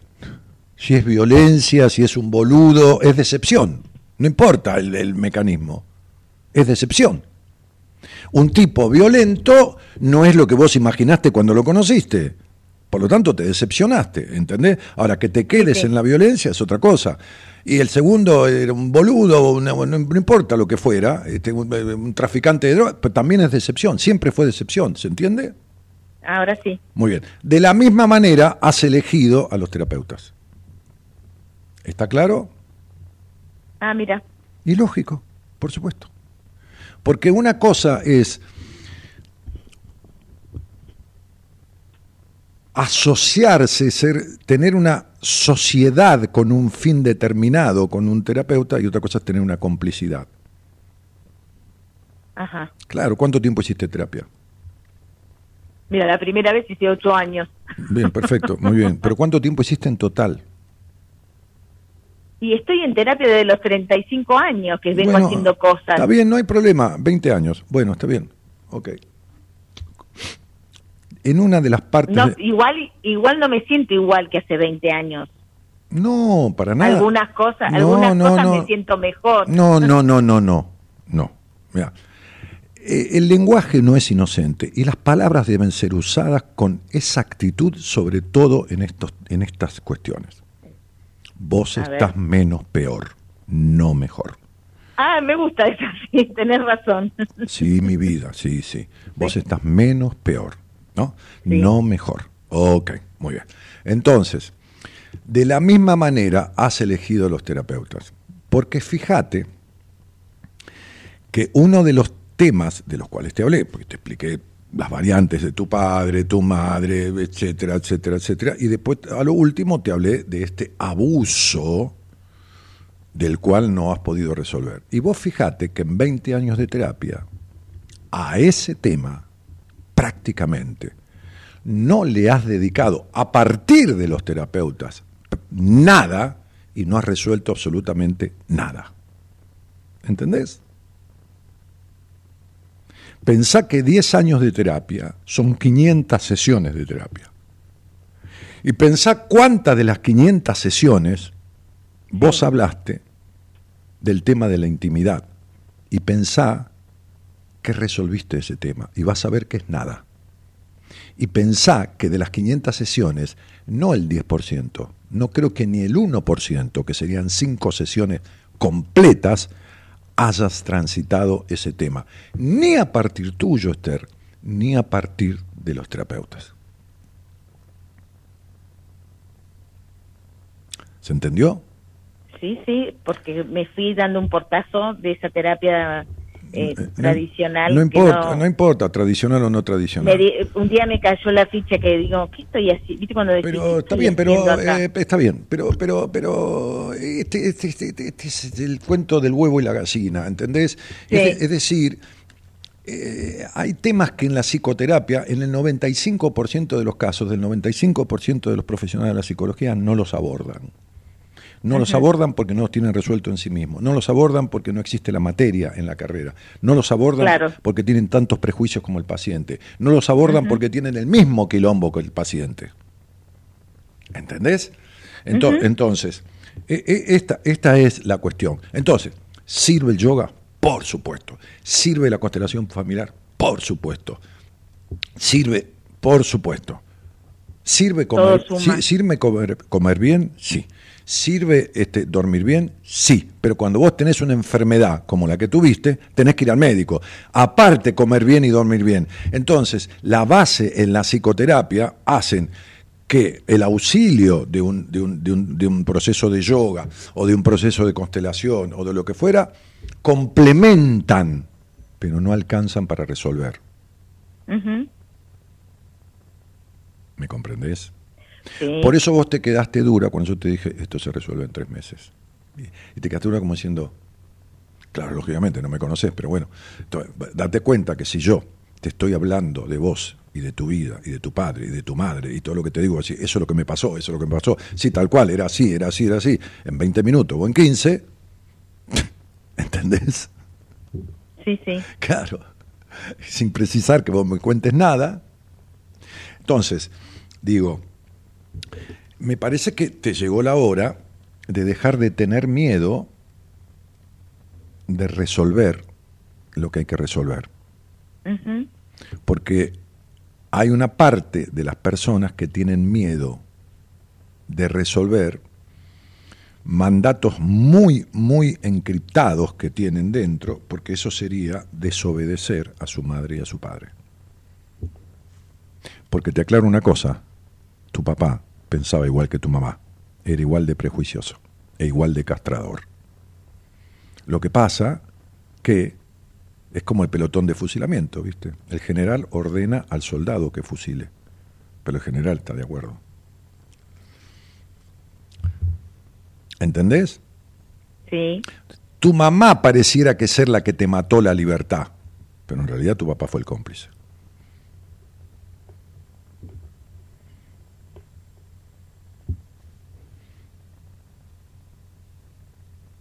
¿Te queda claro o te lo explico? ¿No? Está clarísimo. Claro, porque si yo mato a alguien y vos venís conmigo en el auto y ves que lo mato y yo le robo la plata y nos vamos a gastar la plata juntos, vos no lo mataste, pero sos mi cómplice o no. Sí, totalmente de acuerdo. Bueno, a vos te mataron la infancia. Listo. Sí. Y, y eso se hace entre los dos. Ahora, esto no es para que te enojes con tu papá y tu mamá, porque ellos No, estaban... no, no. No, pero ellos estaban, ellos, ellos estaban más muertos que vos. Imagínate que se murieron infelices. Pero, pero, pero, digo, o que la mayoría de su vida fue no feliz. Pero no feliz. Están vivos los No, dos. Bueno, está bien. Entonces, el punto es, a ver, vos tenés que dejar de ser la hija de tu papá y tu mamá. Todavía sos más la hija de ellos que la mina de cualquier tipo, que la hembra y que, y que nada. ¿Ent- ¿Está claro? Sí, Bien. Ok. está clarísimo. Pero cuánto El me tema alegro. es- Cu- Cuánto me alegro, Esther, querida. El tema es que... ¿Qué cosa? que el tema es ahora eh, encontrar la forma y ver cómo encaro esto, esta nueva etapa. ¿Qué sé yo? Bueno, tendrás que verlo. No sé. Una de las cuestiones es dejar de ser intolerante, pero todo esto es parte de un proceso. Pues sos, sos re De ser into- intolerante Sí, claro, claro. conmigo misma. Claro. Pero, ¿sabes qué pasa? Que, que, que eh, a ver, Esther.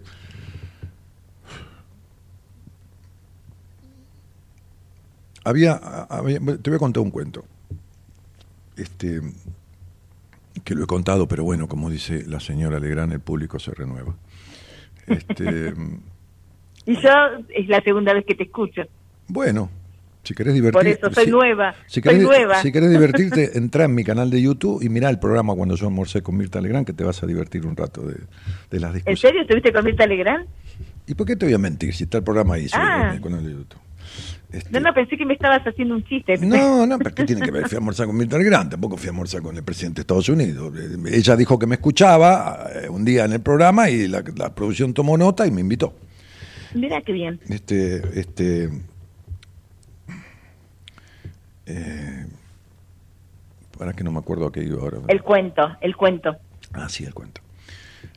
Resulta que había una empresa multinacional este, que tenía su sede en determinado país, su sede central, y que operaba con, eh, con traders, con, con- con- acciones de bolsas este, de los países del mundo, ¿viste? los principales países del mundo, que Japón, que esto, que la- la- la- la- la- las bolsas de valores, este, este, Wall Street, bueno, todo eso.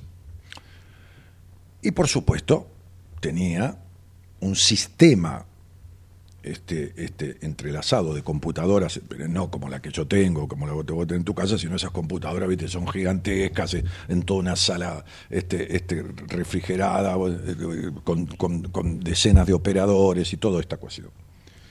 Un día se plantó toda, todo el sistema operativo. Se plantó. a la mierda, se, pa- se apagó todo, Mm. al car- Claro que tienen dentro de eh, la empresa, porque era la, empresa central, digamos, la, empre- la empresa madre, tienen todo un equipo de técnicos que están ahí laburando todo el tiempo, ¿viste? Para sostener, para evitar los virus, para todo este quilombo. Entonces llamaron a todos los técnicos, empezaron a mirar la parte de atrás, sacaron las tapas de la computadora, no había manera. Se reunió de urgencia el directorio de la empresa con el presidente, pues una reunión de urgencia, ¿viste? Pues bajaron todos los directores, reunió- en cuestión de horas estaban todos reunidos, pues además tenían que atienden las cuestiones y las demandas de los clientes, compraventa de acciones, se pierden millones de dólares por, por minuto, ¿viste? Porque hay todo un quilombo con eso. No encontraban salida. Uno de los directores, medio timorato, medio timidón, le dice al presidente, señor presidente, dice, mire, yo conozco un ingeniero, que- creo que es ingeniero, no me acuerdo, es un tipo bastante extraño, la verdad, que, que- que- que- no lo dejó ni terminar de hablar, dijo, que lo traigan, ¿viste? Cuando uno está desesperado, ¿viste? Vas a una bruja, matás una gallina, qué sé yo, ¿entendés? Buah, entonces, que lo traigan. Entonces viene el tipo. El tipo viene, un guardapolvo gris, ¿viste? Como el del, de- de- del viaje al futuro, el, profesor ese loco, Sí. con un guardapolvo gris, un portafolio de cuero gastado, medio hecho mierda. Y lo ve el presidente de la empresa, ¿viste? Pero el tipo bien, con buen criterio, ¿viste? En vez de ser prejuicioso y jugado y a la derecha, como se dice, llévenlo a la sala de cómputos. Lo llevan a la sala de cómputos. El tipo se pone a mirar las computadoras, las mira, las mira, las mira. Se va atrás de una, le saca la tapa trasera, mira ahí, mete la mano, cierra, se va atrás de otra y cuando se va a la tercera, la abre, mete la mano, saca algo, algo, como, como que si fuera un chip, qué sé yo, no, no, no, no importa, un- ponele un chip, qué sé yo. Este, este, lo mete adentro del portafolio, saca otro, lo pone ahí y se encendió todo. No se incendió, se, se encendió. Es decir, comenzó a funcionar. Inmediatamente, el director del área de cómputo llama al presidente, que estaba sentado en el directorio, y le dice la novedad. Entonces dice, traigan a este tipo y que venga el tesorero, porque había que pagarle al tipo, pero además agradecerle, porque el tipo, viste, Sí. entonces llega el tipo al despacho del presidente, se siente sé quiere un café, quiere decir, no, no, dice, no, no, le agradezco, jefe, le agradezco, jefe, dice el tipo. Entonces, entonces este, dice, este, díganos cuánto es. Y el tipo le dice, un millón de dólares. Bueno, se sobresaltó un poco por la cifra. El presidente me era acostumbrado a manejar cientos de millones, pero bueno, el tipo tuvo 10 minutos. ¿Un millón de dólares? Le dijo. Sí, ¿por qué? No, porque eh, no me dice, si quiere, no se haga ningún problema, no me lo pague. Pero no me llame nunca más en la vida, le dijo el tipo. No, no, no, no, de ninguna manera. Dice, ¿usted nos podría hacer una factura eh, discriminando y detallando? Sí, ¿cómo no? Dice, entonces saca un bloc de factura, agarra un carbónico medio hecho mierda, lo mete adentro del, del, del- del blog, ¿viste? La, la- la primera, el original y copia, y pone empresa tal, domicilio tal, ¿no? Este, resolución de sistema de cómputos inoperante, ¿no? Este, este, a, a- su total normalidad. Abajo, detalle de la factura. Cambiar un chip de todo el sistema 999.999 dólares. Saber qué chip hay que cambiar. Perdón, cambiar un chip, un dólar. Saber qué chip hay que cambiar, 999.999 dólares. ¿Entendiste? Hay que saber cuál es el chip que hay que cambiar. Si no, no sirve para nada. Y para eso hay que conocer el sistema intelectual, inconsciente y subconsciente del paciente. Y ninguno de tus terapeutas lo conoció. ¿Por qué? Porque vos te criaste en la traición y tu cabeza no se la entregaste a nadie en la vida. ¿Y mi cabeza qué? No se la entregaste a nadie en la vida.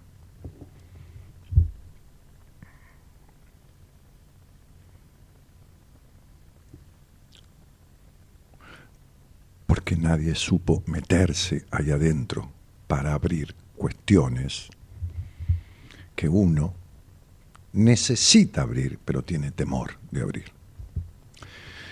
Teresita, ¿escuchaste esta conversación sola, tranquila, porque el programa queda subido, porque es mucha información, ¿sabes? Sí, señor. pero es mucha. Así es. Es mucha. No es demasiada, porque demasiado es de más, pero es mucha. Este, y, y ya creo que es suficiente. Bueno. Muchísimas gracias. A vos, por la confianza, o por el deseo, o por la desesperación, un poco por todo. Chao, hasta pronto. Gracias, un abrazo grande. Chao, querida. Gracias, gracias. Chao, chao. Gracias. Esa es la soledad que la desespera a Esther, de esa niña desde siempre, ¿eh? Desde siempre.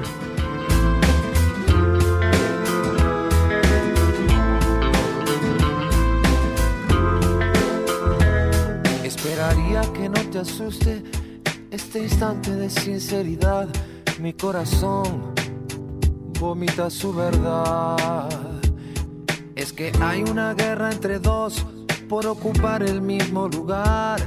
La urgencia o la soledad. La soledad fue tan sombría que no te dejó encontrar tu naturaleza divina. La urgencia ganó esta vez, dispuesta a penetrarte, prepotente Por la noche la soledad desespera. Por las noches la soledad desespera. Que por las noches la soledad desespera. Por las noches la soledad desespera. Espera por ti. Fíjate que en una parte dice la urgencia no te ayudó a encontrar tu naturaleza divina. Con violencia sujeta su alma a una brutal represión, esperando apaciguarse. O confía en el paso del tiempo como otra solución. Sí, el paso del tiempo que no soluciona nada. para encontrar la calma. Ahí va, mirá. Pero te pone loco en las noches, rogando entrar en los confines más oscuros para descubrir. Después te arrodillas ante el amor maternal. Cuando uno dice mamita querida, ¿no? Suplicando ternura.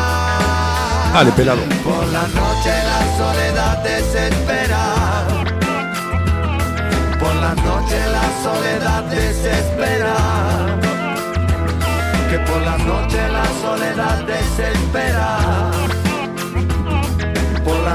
la soledad desespera. Espera por ti, espera por él, espera por mí, también por aquel.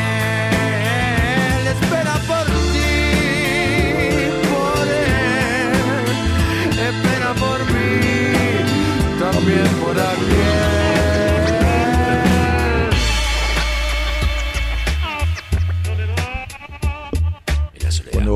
Esta canción y algunas otras que refieren a ¿Y qué hace este ciertas charlas que he dado alrededor del país, me da ganas de hacer un taller sobre miedos y decisiones, porque veo todo el tiempo gente llena de miedos por decisiones.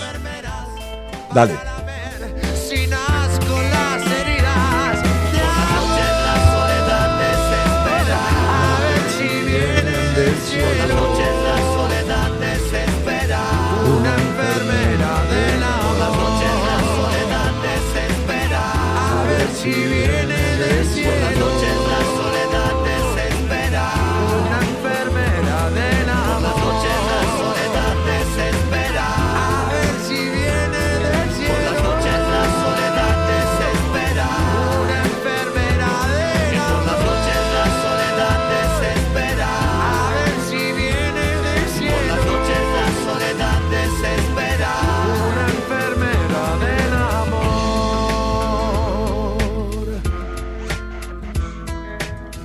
Pabliño Arancibia dice, léeme por favor. Y él que dice que no quiere buscar soluciones, que está tan cerrado, después pide por favor, léeme, ¿no? Como uno, este... En fin, Eh, estoy lleno de cargas del pasado, dice cosas que aún no resuelvo y me afectan hoy en día. Tengo 41 años y aún no sé quién soy y vivo en la nostalgia y cargado de culpas y temores. Justamente decía yo de hacer un, un taller que lleva tres horas, quedado en diferentes lugares. El último lo hice en Buenos Aires hace como tres años. Este, y, mm, Pabliño Arancibia dice, mi cuerpo lo sufre, mi mente... Mirá, no le pregunté a esta mujer, Esther, no importa, no, no qué, enfermedad había tenido, pero seguramente esa enfermedad está ligada desde lo emocional a, una causa puntual, este, pero que, se conjugaba con lo que estábamos hablando. Pero bueno, no importa, ya, ya está. Este, eh, mi cuerpo lo sufre, dice Pabliño Arancibia, que debe ser Pablo Arancibia. Mi mente y mi alma no superó pérdidas y cosas que duelen este, estoy tan encerrado que ni puedo siquiera buscar ayuda. Y si es lo que estás buscando, ¿no? ¿No te das cuenta? Que después me decís, léeme por favor, estás buscando ayuda. Evidentemente yo no te puedo ayudar desde un, desde un, desde un, ¿cómo se llama? Desde un posteo, ¿no? decir, no, no, no, no, no, no alcanza bajo ningún concepto. Necesito al menos hablar un poco, ¿viste? A lo mejor consigo eh, ayudarte en algo, pero, pero así es imposible. Hola, buenas noches. Hola. Hola. Hola, ¿qué tal? Bien. Yo escribí hace un rato y estaba esperando la llamada. Ah, y, y, cómo? Ah, acá te tengo anotada, sí, eh, me mandó la producción. Marina, ah, Marina, ¿cómo te va? Marina, Marina, Marina. Hay una canción, hay una canción que se llama así. Este... Estoy aguantando el sueño todavía para poder hablar con vos. Bueno, si querés hablamos el, el, el, el, miércoles, ¿eh? O el otro lunes, no hay problema. No, no hay problema. No, no, ahora está bien. ¿De qué lado del norte sos? Corrientes. Mm. Este y, y estás estás estás viviendo en pareja en este momento? Todavía sí. Bueno, sí, sí, sí. Este espera un poquito. Eh, ¿Y cuánto tiempo hace, Marina? Siete años, seis y medio, siete ya casi. Siete años. Pero, a ver, ¿vos te, ¿vos te habías casado antes? Me casé hace tres años y hace cinco por civil. ¿Tenés hijos? Con esta pareja no, pero sí tengo tres. Y por eso te dije que te habías casado anteriormente. Ah, cuando era chica tuve mis hijos, a 18 años. Eh, tiene el mayor 18, la nena 14 y el más chiquito tiene 10 que es de otro papá. ¿Cuánto hace? Que... Porque me separé y después tuve un novio de tres meses y me dejó y tengo un hijo de 10 años, el más chiquito. ¿Y seguís teniendo Tres en total. ¿Y seguís teniendo hijos? Ya no tengo más. No. ¿Sabes qué es lo peor que le puede pasar a un chico que lo críe una madre infeliz? Seguramente que sí. Y esto, esto es lo que sos vos como madre. Lo que estás siendo. No quiere decir que tengas que seguir siéndolo pero, pero hay algo que no conoces que es el bienestar en la vida. No hablo de lo económico, ¿eh? el, estar bien, el sentirse pleno, el terminar con, con ese estado de, gris oscuro en el que viviste siempre, toda tu vida, desde la infancia. Sí. Sí, porque el malestar económico se aguanta, pero el malestar. No, no, no, por eso no te hablo de lo económico, que por supuesto es necesario para comer y tener un chorro, un chorro aguardiente para bañarse.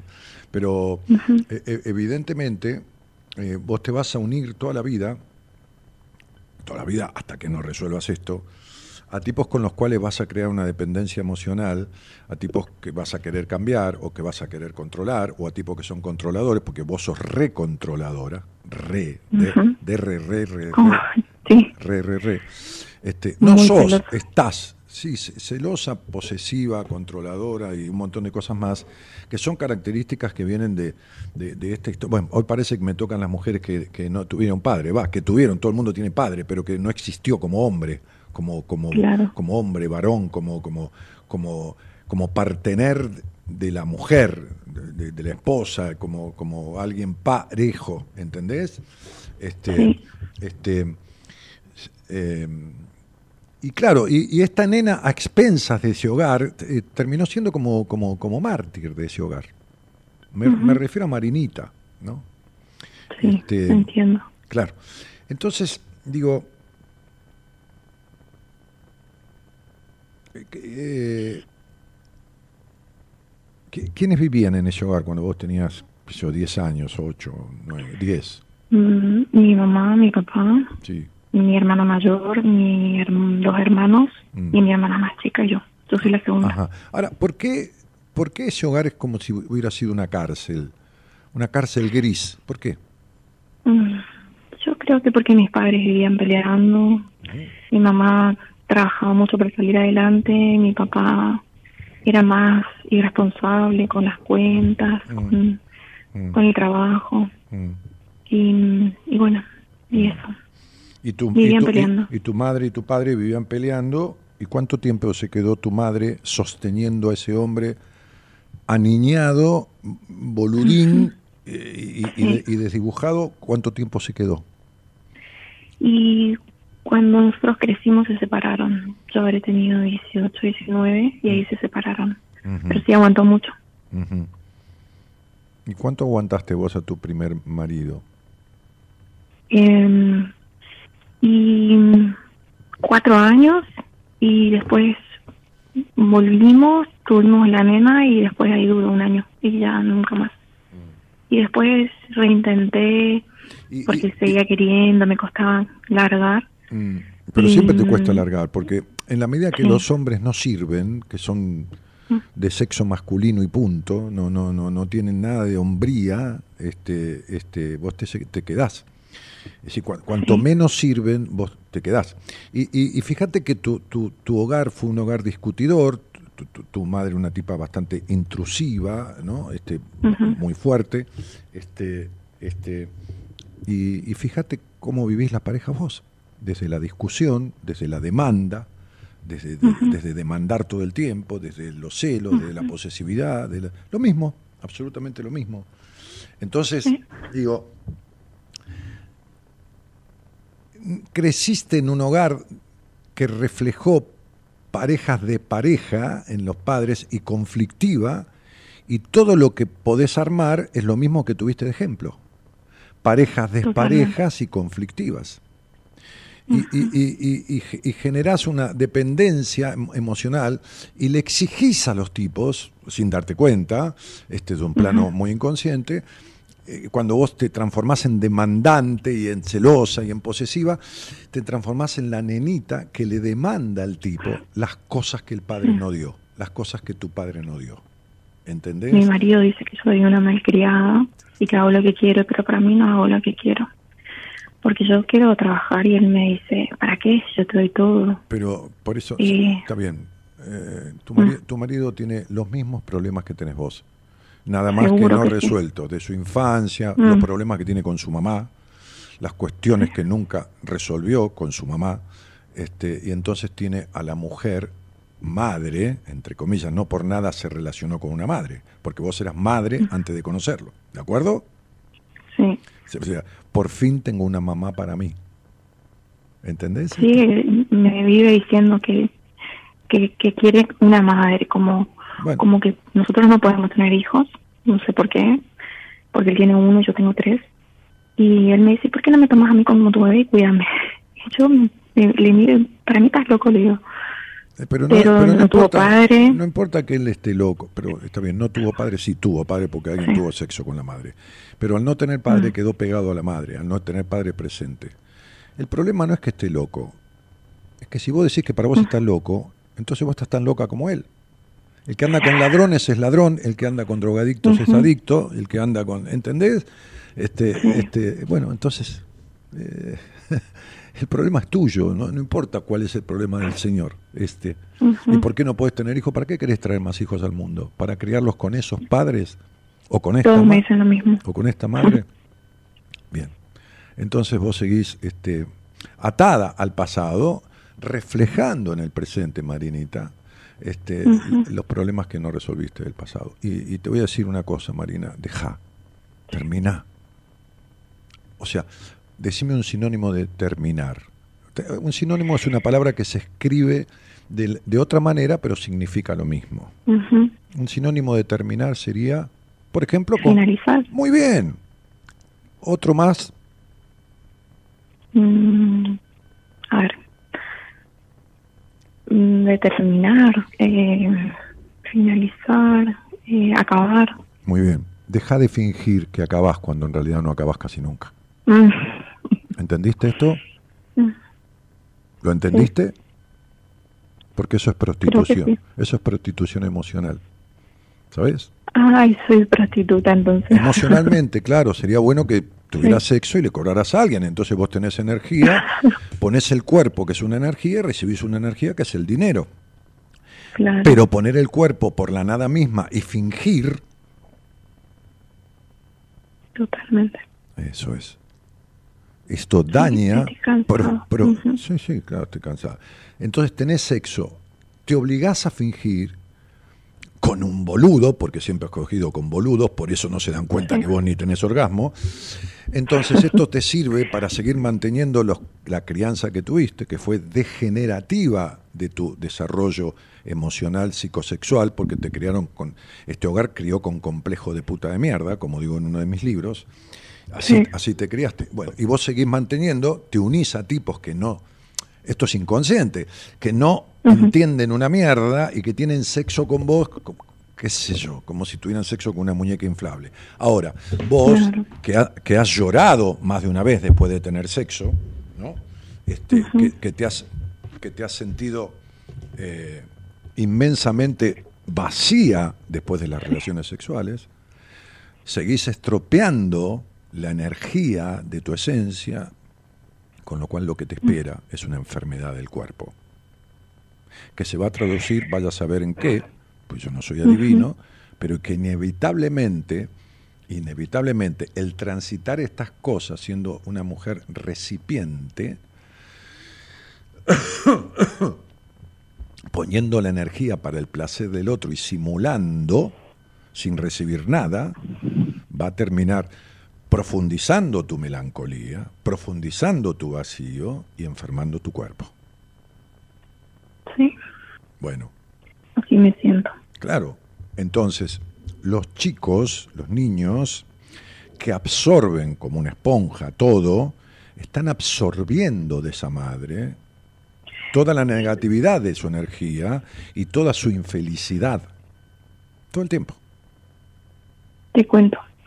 Bueno, mi hijo cuando yo me junté con esta persona, eh, tenía 11 el más grande, ahora tiene 18, y él no quería vivir conmigo y con él.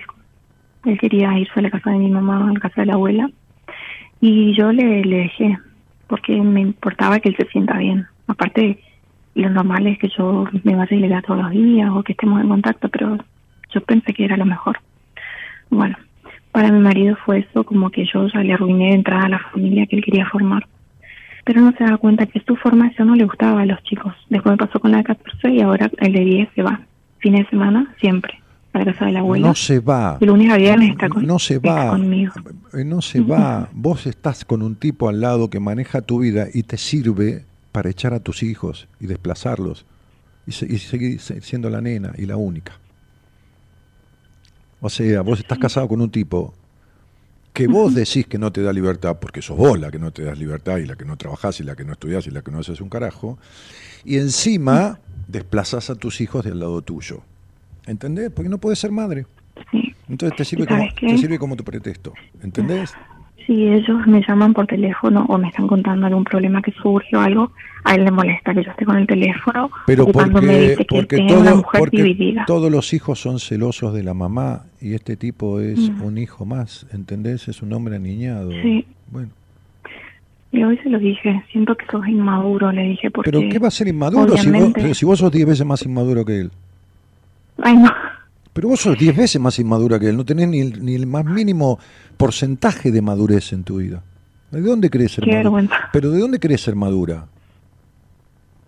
Pero escucha una cosa, desplazás a los hijos. Estás diciendo que vos, que tenés treinta y pico de años, tenés un tipo que no te permite, como si tuvieras 14, no te permite ni trabajar ni estudiar. es una decisión tuya. Desplazás a los chicos, simulás los orgasmos, pones el cuerpo para que otro acabe. ¿Y me querés hablar de madurez? Decime en qué aspecto sos madura, de- de- decime cuál, eh, Marina. ¿Cuál- ¿En qué aspecto? vergüenza. En- en- en- pero no es una, pero eh, eh, está bien que te dé vergüenza. que quiere decir que, que todavía tenés partes sanas tuyas, porque que te dé vergüenza es sano. Ahora, si no te diera ni siquiera vergüenza, entonces estás enferma de negación. Pero no hay nada maduro en vos, ¿entendés? Nada, absolutamente nada. Porque vos, vos fuiste progenitora de los chicos, pero no sos madre. Sí. Y, metes, Claro. y te metes con un tipo que se pone celoso porque hablas con un chico por teléfono, ¿entendés? O sea, un enfermo mental. Pero bueno, vos estás en igual condiciones que el tipo, si no, no, no estarías con el tipo. Te vuelvo a repetir, la que nadie está con asesinos si no tiene una parte asesina suya. Nadie está con adictos si no tiene una parte adictiva. Entonces, nadie está con un tipo así si no tiene una parte así. Claro, es cierto. Bueno, Sí, yo digo, sabes que hasta si hay un cumpleaños familiar y le digo, tomamos un gancia, me dice, no, soy una alcohólica porque su ex era así, que tomaba, y todo, yo tengo la culpa de todo, yo soy lo peor. Y yo digo, Dios mío, vos no me querés entonces, ¿qué me tratas así? No soy tu hija. Y hasta en lo mínimo me hace quilombo. Y yo la verdad es que no sé más qué hacer y yo no sé ni por qué me quedo. Capaz que porque no tengo dónde irme. porque tenés el mismo trato que tuviste en tu infancia. ¿Cómo querés que te lo explique? ¿No entendés que tenés el, mismo hogar discutidor, no importa el tema, y, y- y el mismo gris y la misma prohibición y la misma todo? Mm. Es todo lo mismo. Es, es como te criaron. Y bueno, ¿qué voy a hacer? ¿Cómo me curo de esto? Porque No, no, mi vida, pero yo no te puedo curar por radio. Primero que nadie cura a nadie. No. Uno ayuda al otro a que se sane, pero yo no te puedo sanar por radio. Yo me Este, quiero curar. Sí, bueno, me alegro mucho. Yo, qué sé yo, búscame en Instagram, te recomiendo a alguien de mi equipo, o te trataré yo, o qué sé yo qué. Pero tenés que tratarlo con alguien, porque eh, esto se llama dependencia emocional de lo peor. Se, se llama haberse quedado instalada totalmente en la infancia. Se, se llama prostitución emocional. eh, eh, y, y todas estas cosas que, que- que se resuelven, por supuesto, pero que se llama melancolía, se llama vacío existencial, se llama culpa sexual, se llama... De, to- de todas las formas y los aspectos, se, llama muy baja confianza en vos misma, bueno, se- se, se llama un montón de cosas. Se llaman los dolores del cuerpo que tenés, ¿no? Este, Sí. Pero, pero, no, no, no, a ver, ¿no se te cae el pelo más de la cuenta? Muchísimo. Claro, sí, seguro. Bueno, todo eso tiene que ver con las circunstancias emocionales que no están resueltas, Marinita. Entonces, digo, este, este, vos fijate que en esta actitud de sometimiento, si tuviéramos que medir los grados de inmadurez, vos tenés más alta la inmadurez que el tipo con el que estás. Y sí, porque él termina impidiéndote y vos acatando, ¿se entiende? Teniendo 35 años, no, no 15. Claro, entonces vos son- tenés más inmadurez de la que tiene él, ¿se entiende? Sí. Bueno, ¿y quién era inmaduro en tu hogar? ¿Quién es maduro en mi hogar? Sí, ¿de dónde naciste? ¿Quién era? Sí, mi mamá. Pues si acabas de decir que tu, mamá. si, si acabas- vos no me dijiste que tu mamá trabajaba y tu padre era un inmaduro. Mi mamá sí, pero la pregunta no era que mi, quién era maduro. ¿Quién era inmaduro? Ah, hasta ahora mi papá. Igual que todos los tipos que tuviste. Nunca, sí, nunca te, y bueno, nunca te saliste de ese modelo de hombre. Listo. Bueno, mi vida, te tengo que dejar porque terminé el programa hace cinco minutos. Te mando un cariño grande y bueno, nada. Date cuenta No, que acá. gracias por escucharme. No, por favor. Gracias a vos por querer charlar. Chao, buenas Te noches. sigo siempre, te mando un beso. Gracias, querida. Chao, chao. Saludos a Gabriela. Gracias.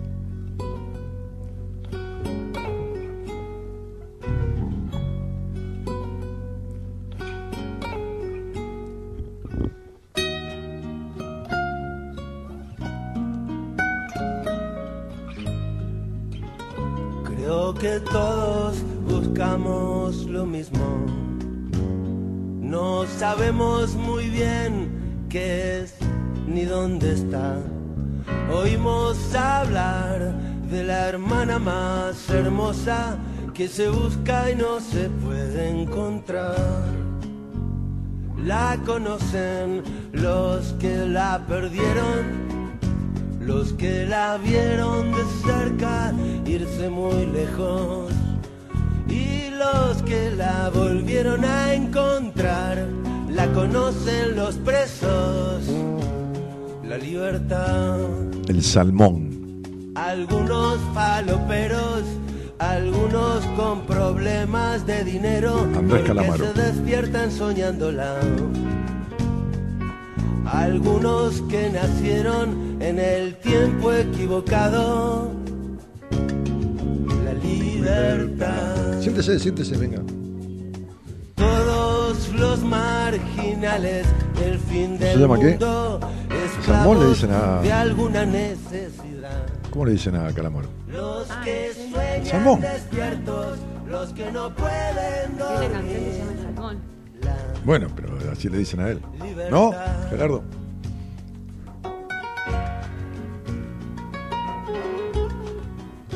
Decía yo que,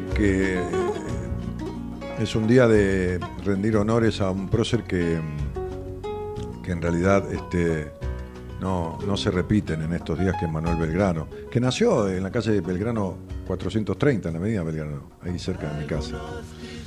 Este, y hay una- un dato, entre tantos datos curiosos de, de Belgrano, que está bueno conocer.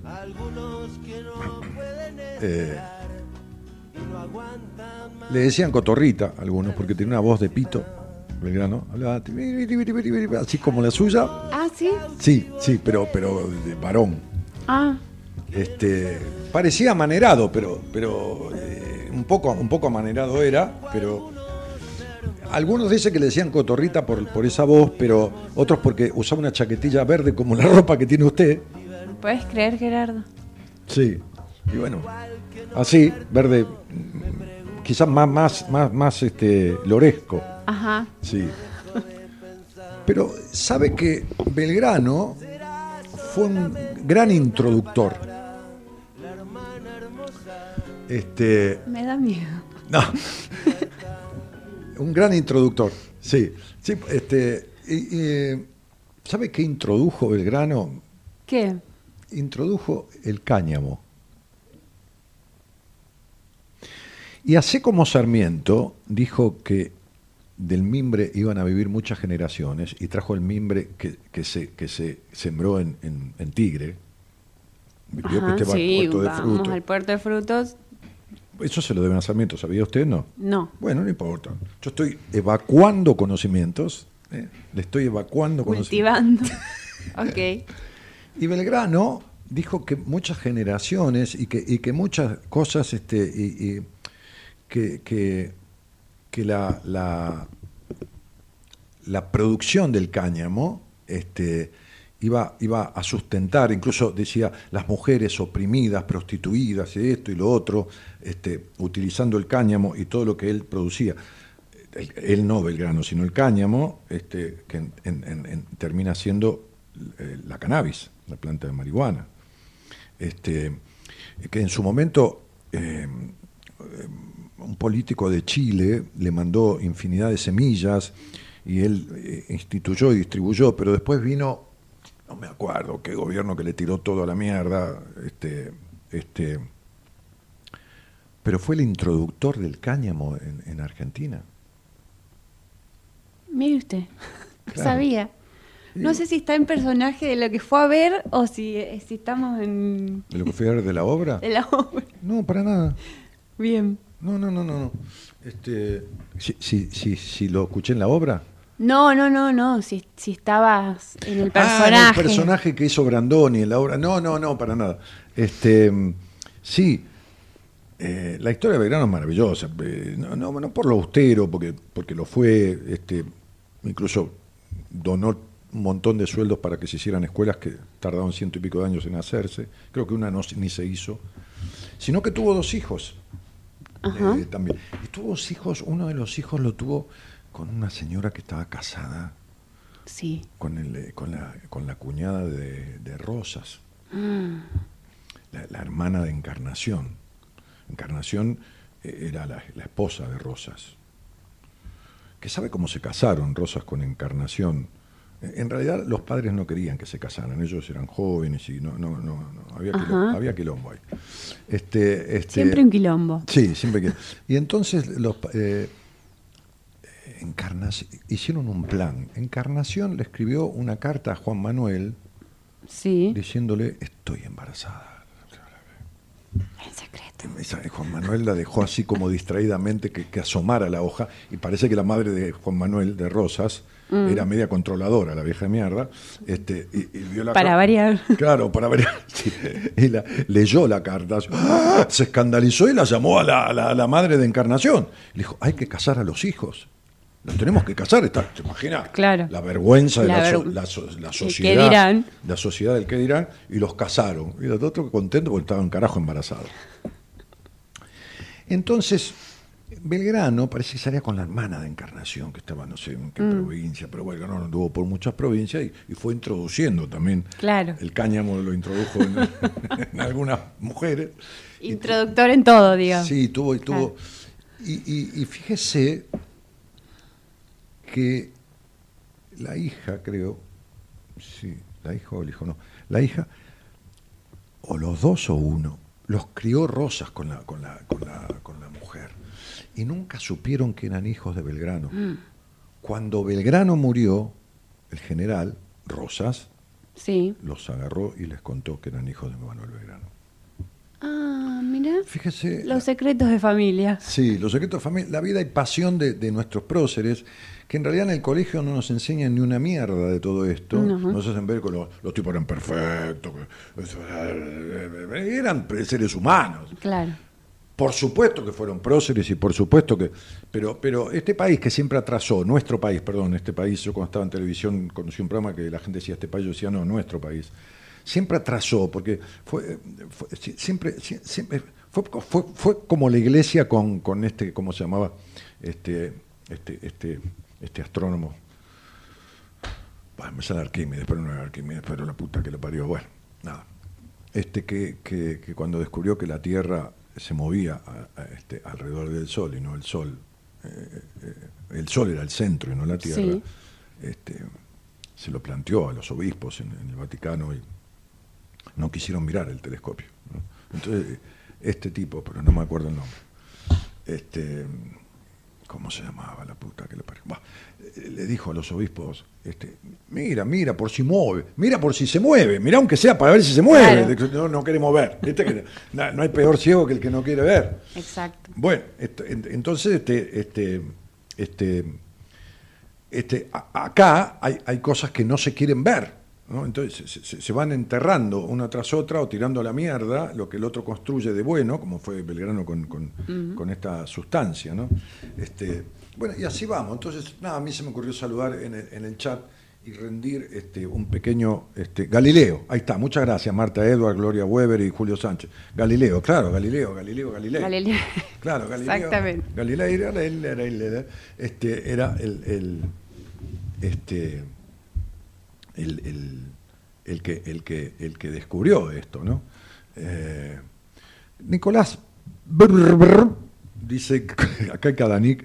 Dani, ¿cómo hago? ¿Cómo, ¿Cómo hago para tener una entrevista privada con vos? Gracias. Entra en mi página web, que es www. Ahí la, la- la productora tiene que haberlo puesto, ¿no? Exactamente. Ahí en el chat está la En página. el chat está el link. Mi página web es www.danielmartinez.com.ar. Fácil, danielmartinez.com. Y ahí tenés seminario, curso, fotos, libro, esto, lo otro, entrevista. Listo. Escribís ahí, te va a llegar. Poné bien todos tus datos, no pongas mal el mail ni nada, porque te va a llegar una respuesta por mail explicándole en qué consiste una entrevista, las fechas, que más o menos hay una demora un mes y pico, un mes, un- bueno, más o menos, siempre hay un mes, un mes y pico. Este, bueno, nada, entonces este Belgrano, pobre, que usted ya sabe esto, se murió, le pagó al médico con, con un reloj que tenía, este, porque no tenía para. No pagar tenía y lo enterraron como en un cajón de, de cuarta categoría, y recién a los cuatro o cinco días salió en un diario de Buenos Aires que había muerto Belgrano. Qué, qué vergüenza. ¿no? Me, me da, me, da, me da vergüenza por nosotros mismos. ¿no? Este, creo que en un momento el presidente Roca mandó a levantar los restos de Belgrano Este, y en ese momento, do- dos de los ministros, uno de los cuales era Richieri, se chorearon un par de huesos, parte de la dentadura de Belgrano y un par de huesos que todavía existían de, de sus, de sus restos. Este, un periodista los vio, lo denunció en un diario y ellos dijeron que se lo llevaron para mostrárselo a conocido que después lo iban a devolver. Pero como siempre el choreo acá, te, cho- sí, sí. te chorean hasta los huesos, ¿entiendes? Los huesos, los dientes podridos, te chorean lo- cualquier cosa, te chorean. Y era ministro, uno era Richieri, el de la avenida Richieri, E- e- ese mismo. De hecho, hoy estaba viendo un humorista que, que sacaba que, bueno, que de hecho nadie se acordó de, de su muerte, que lo recuerdan más por la bandera que por su muerte. Por la bandera.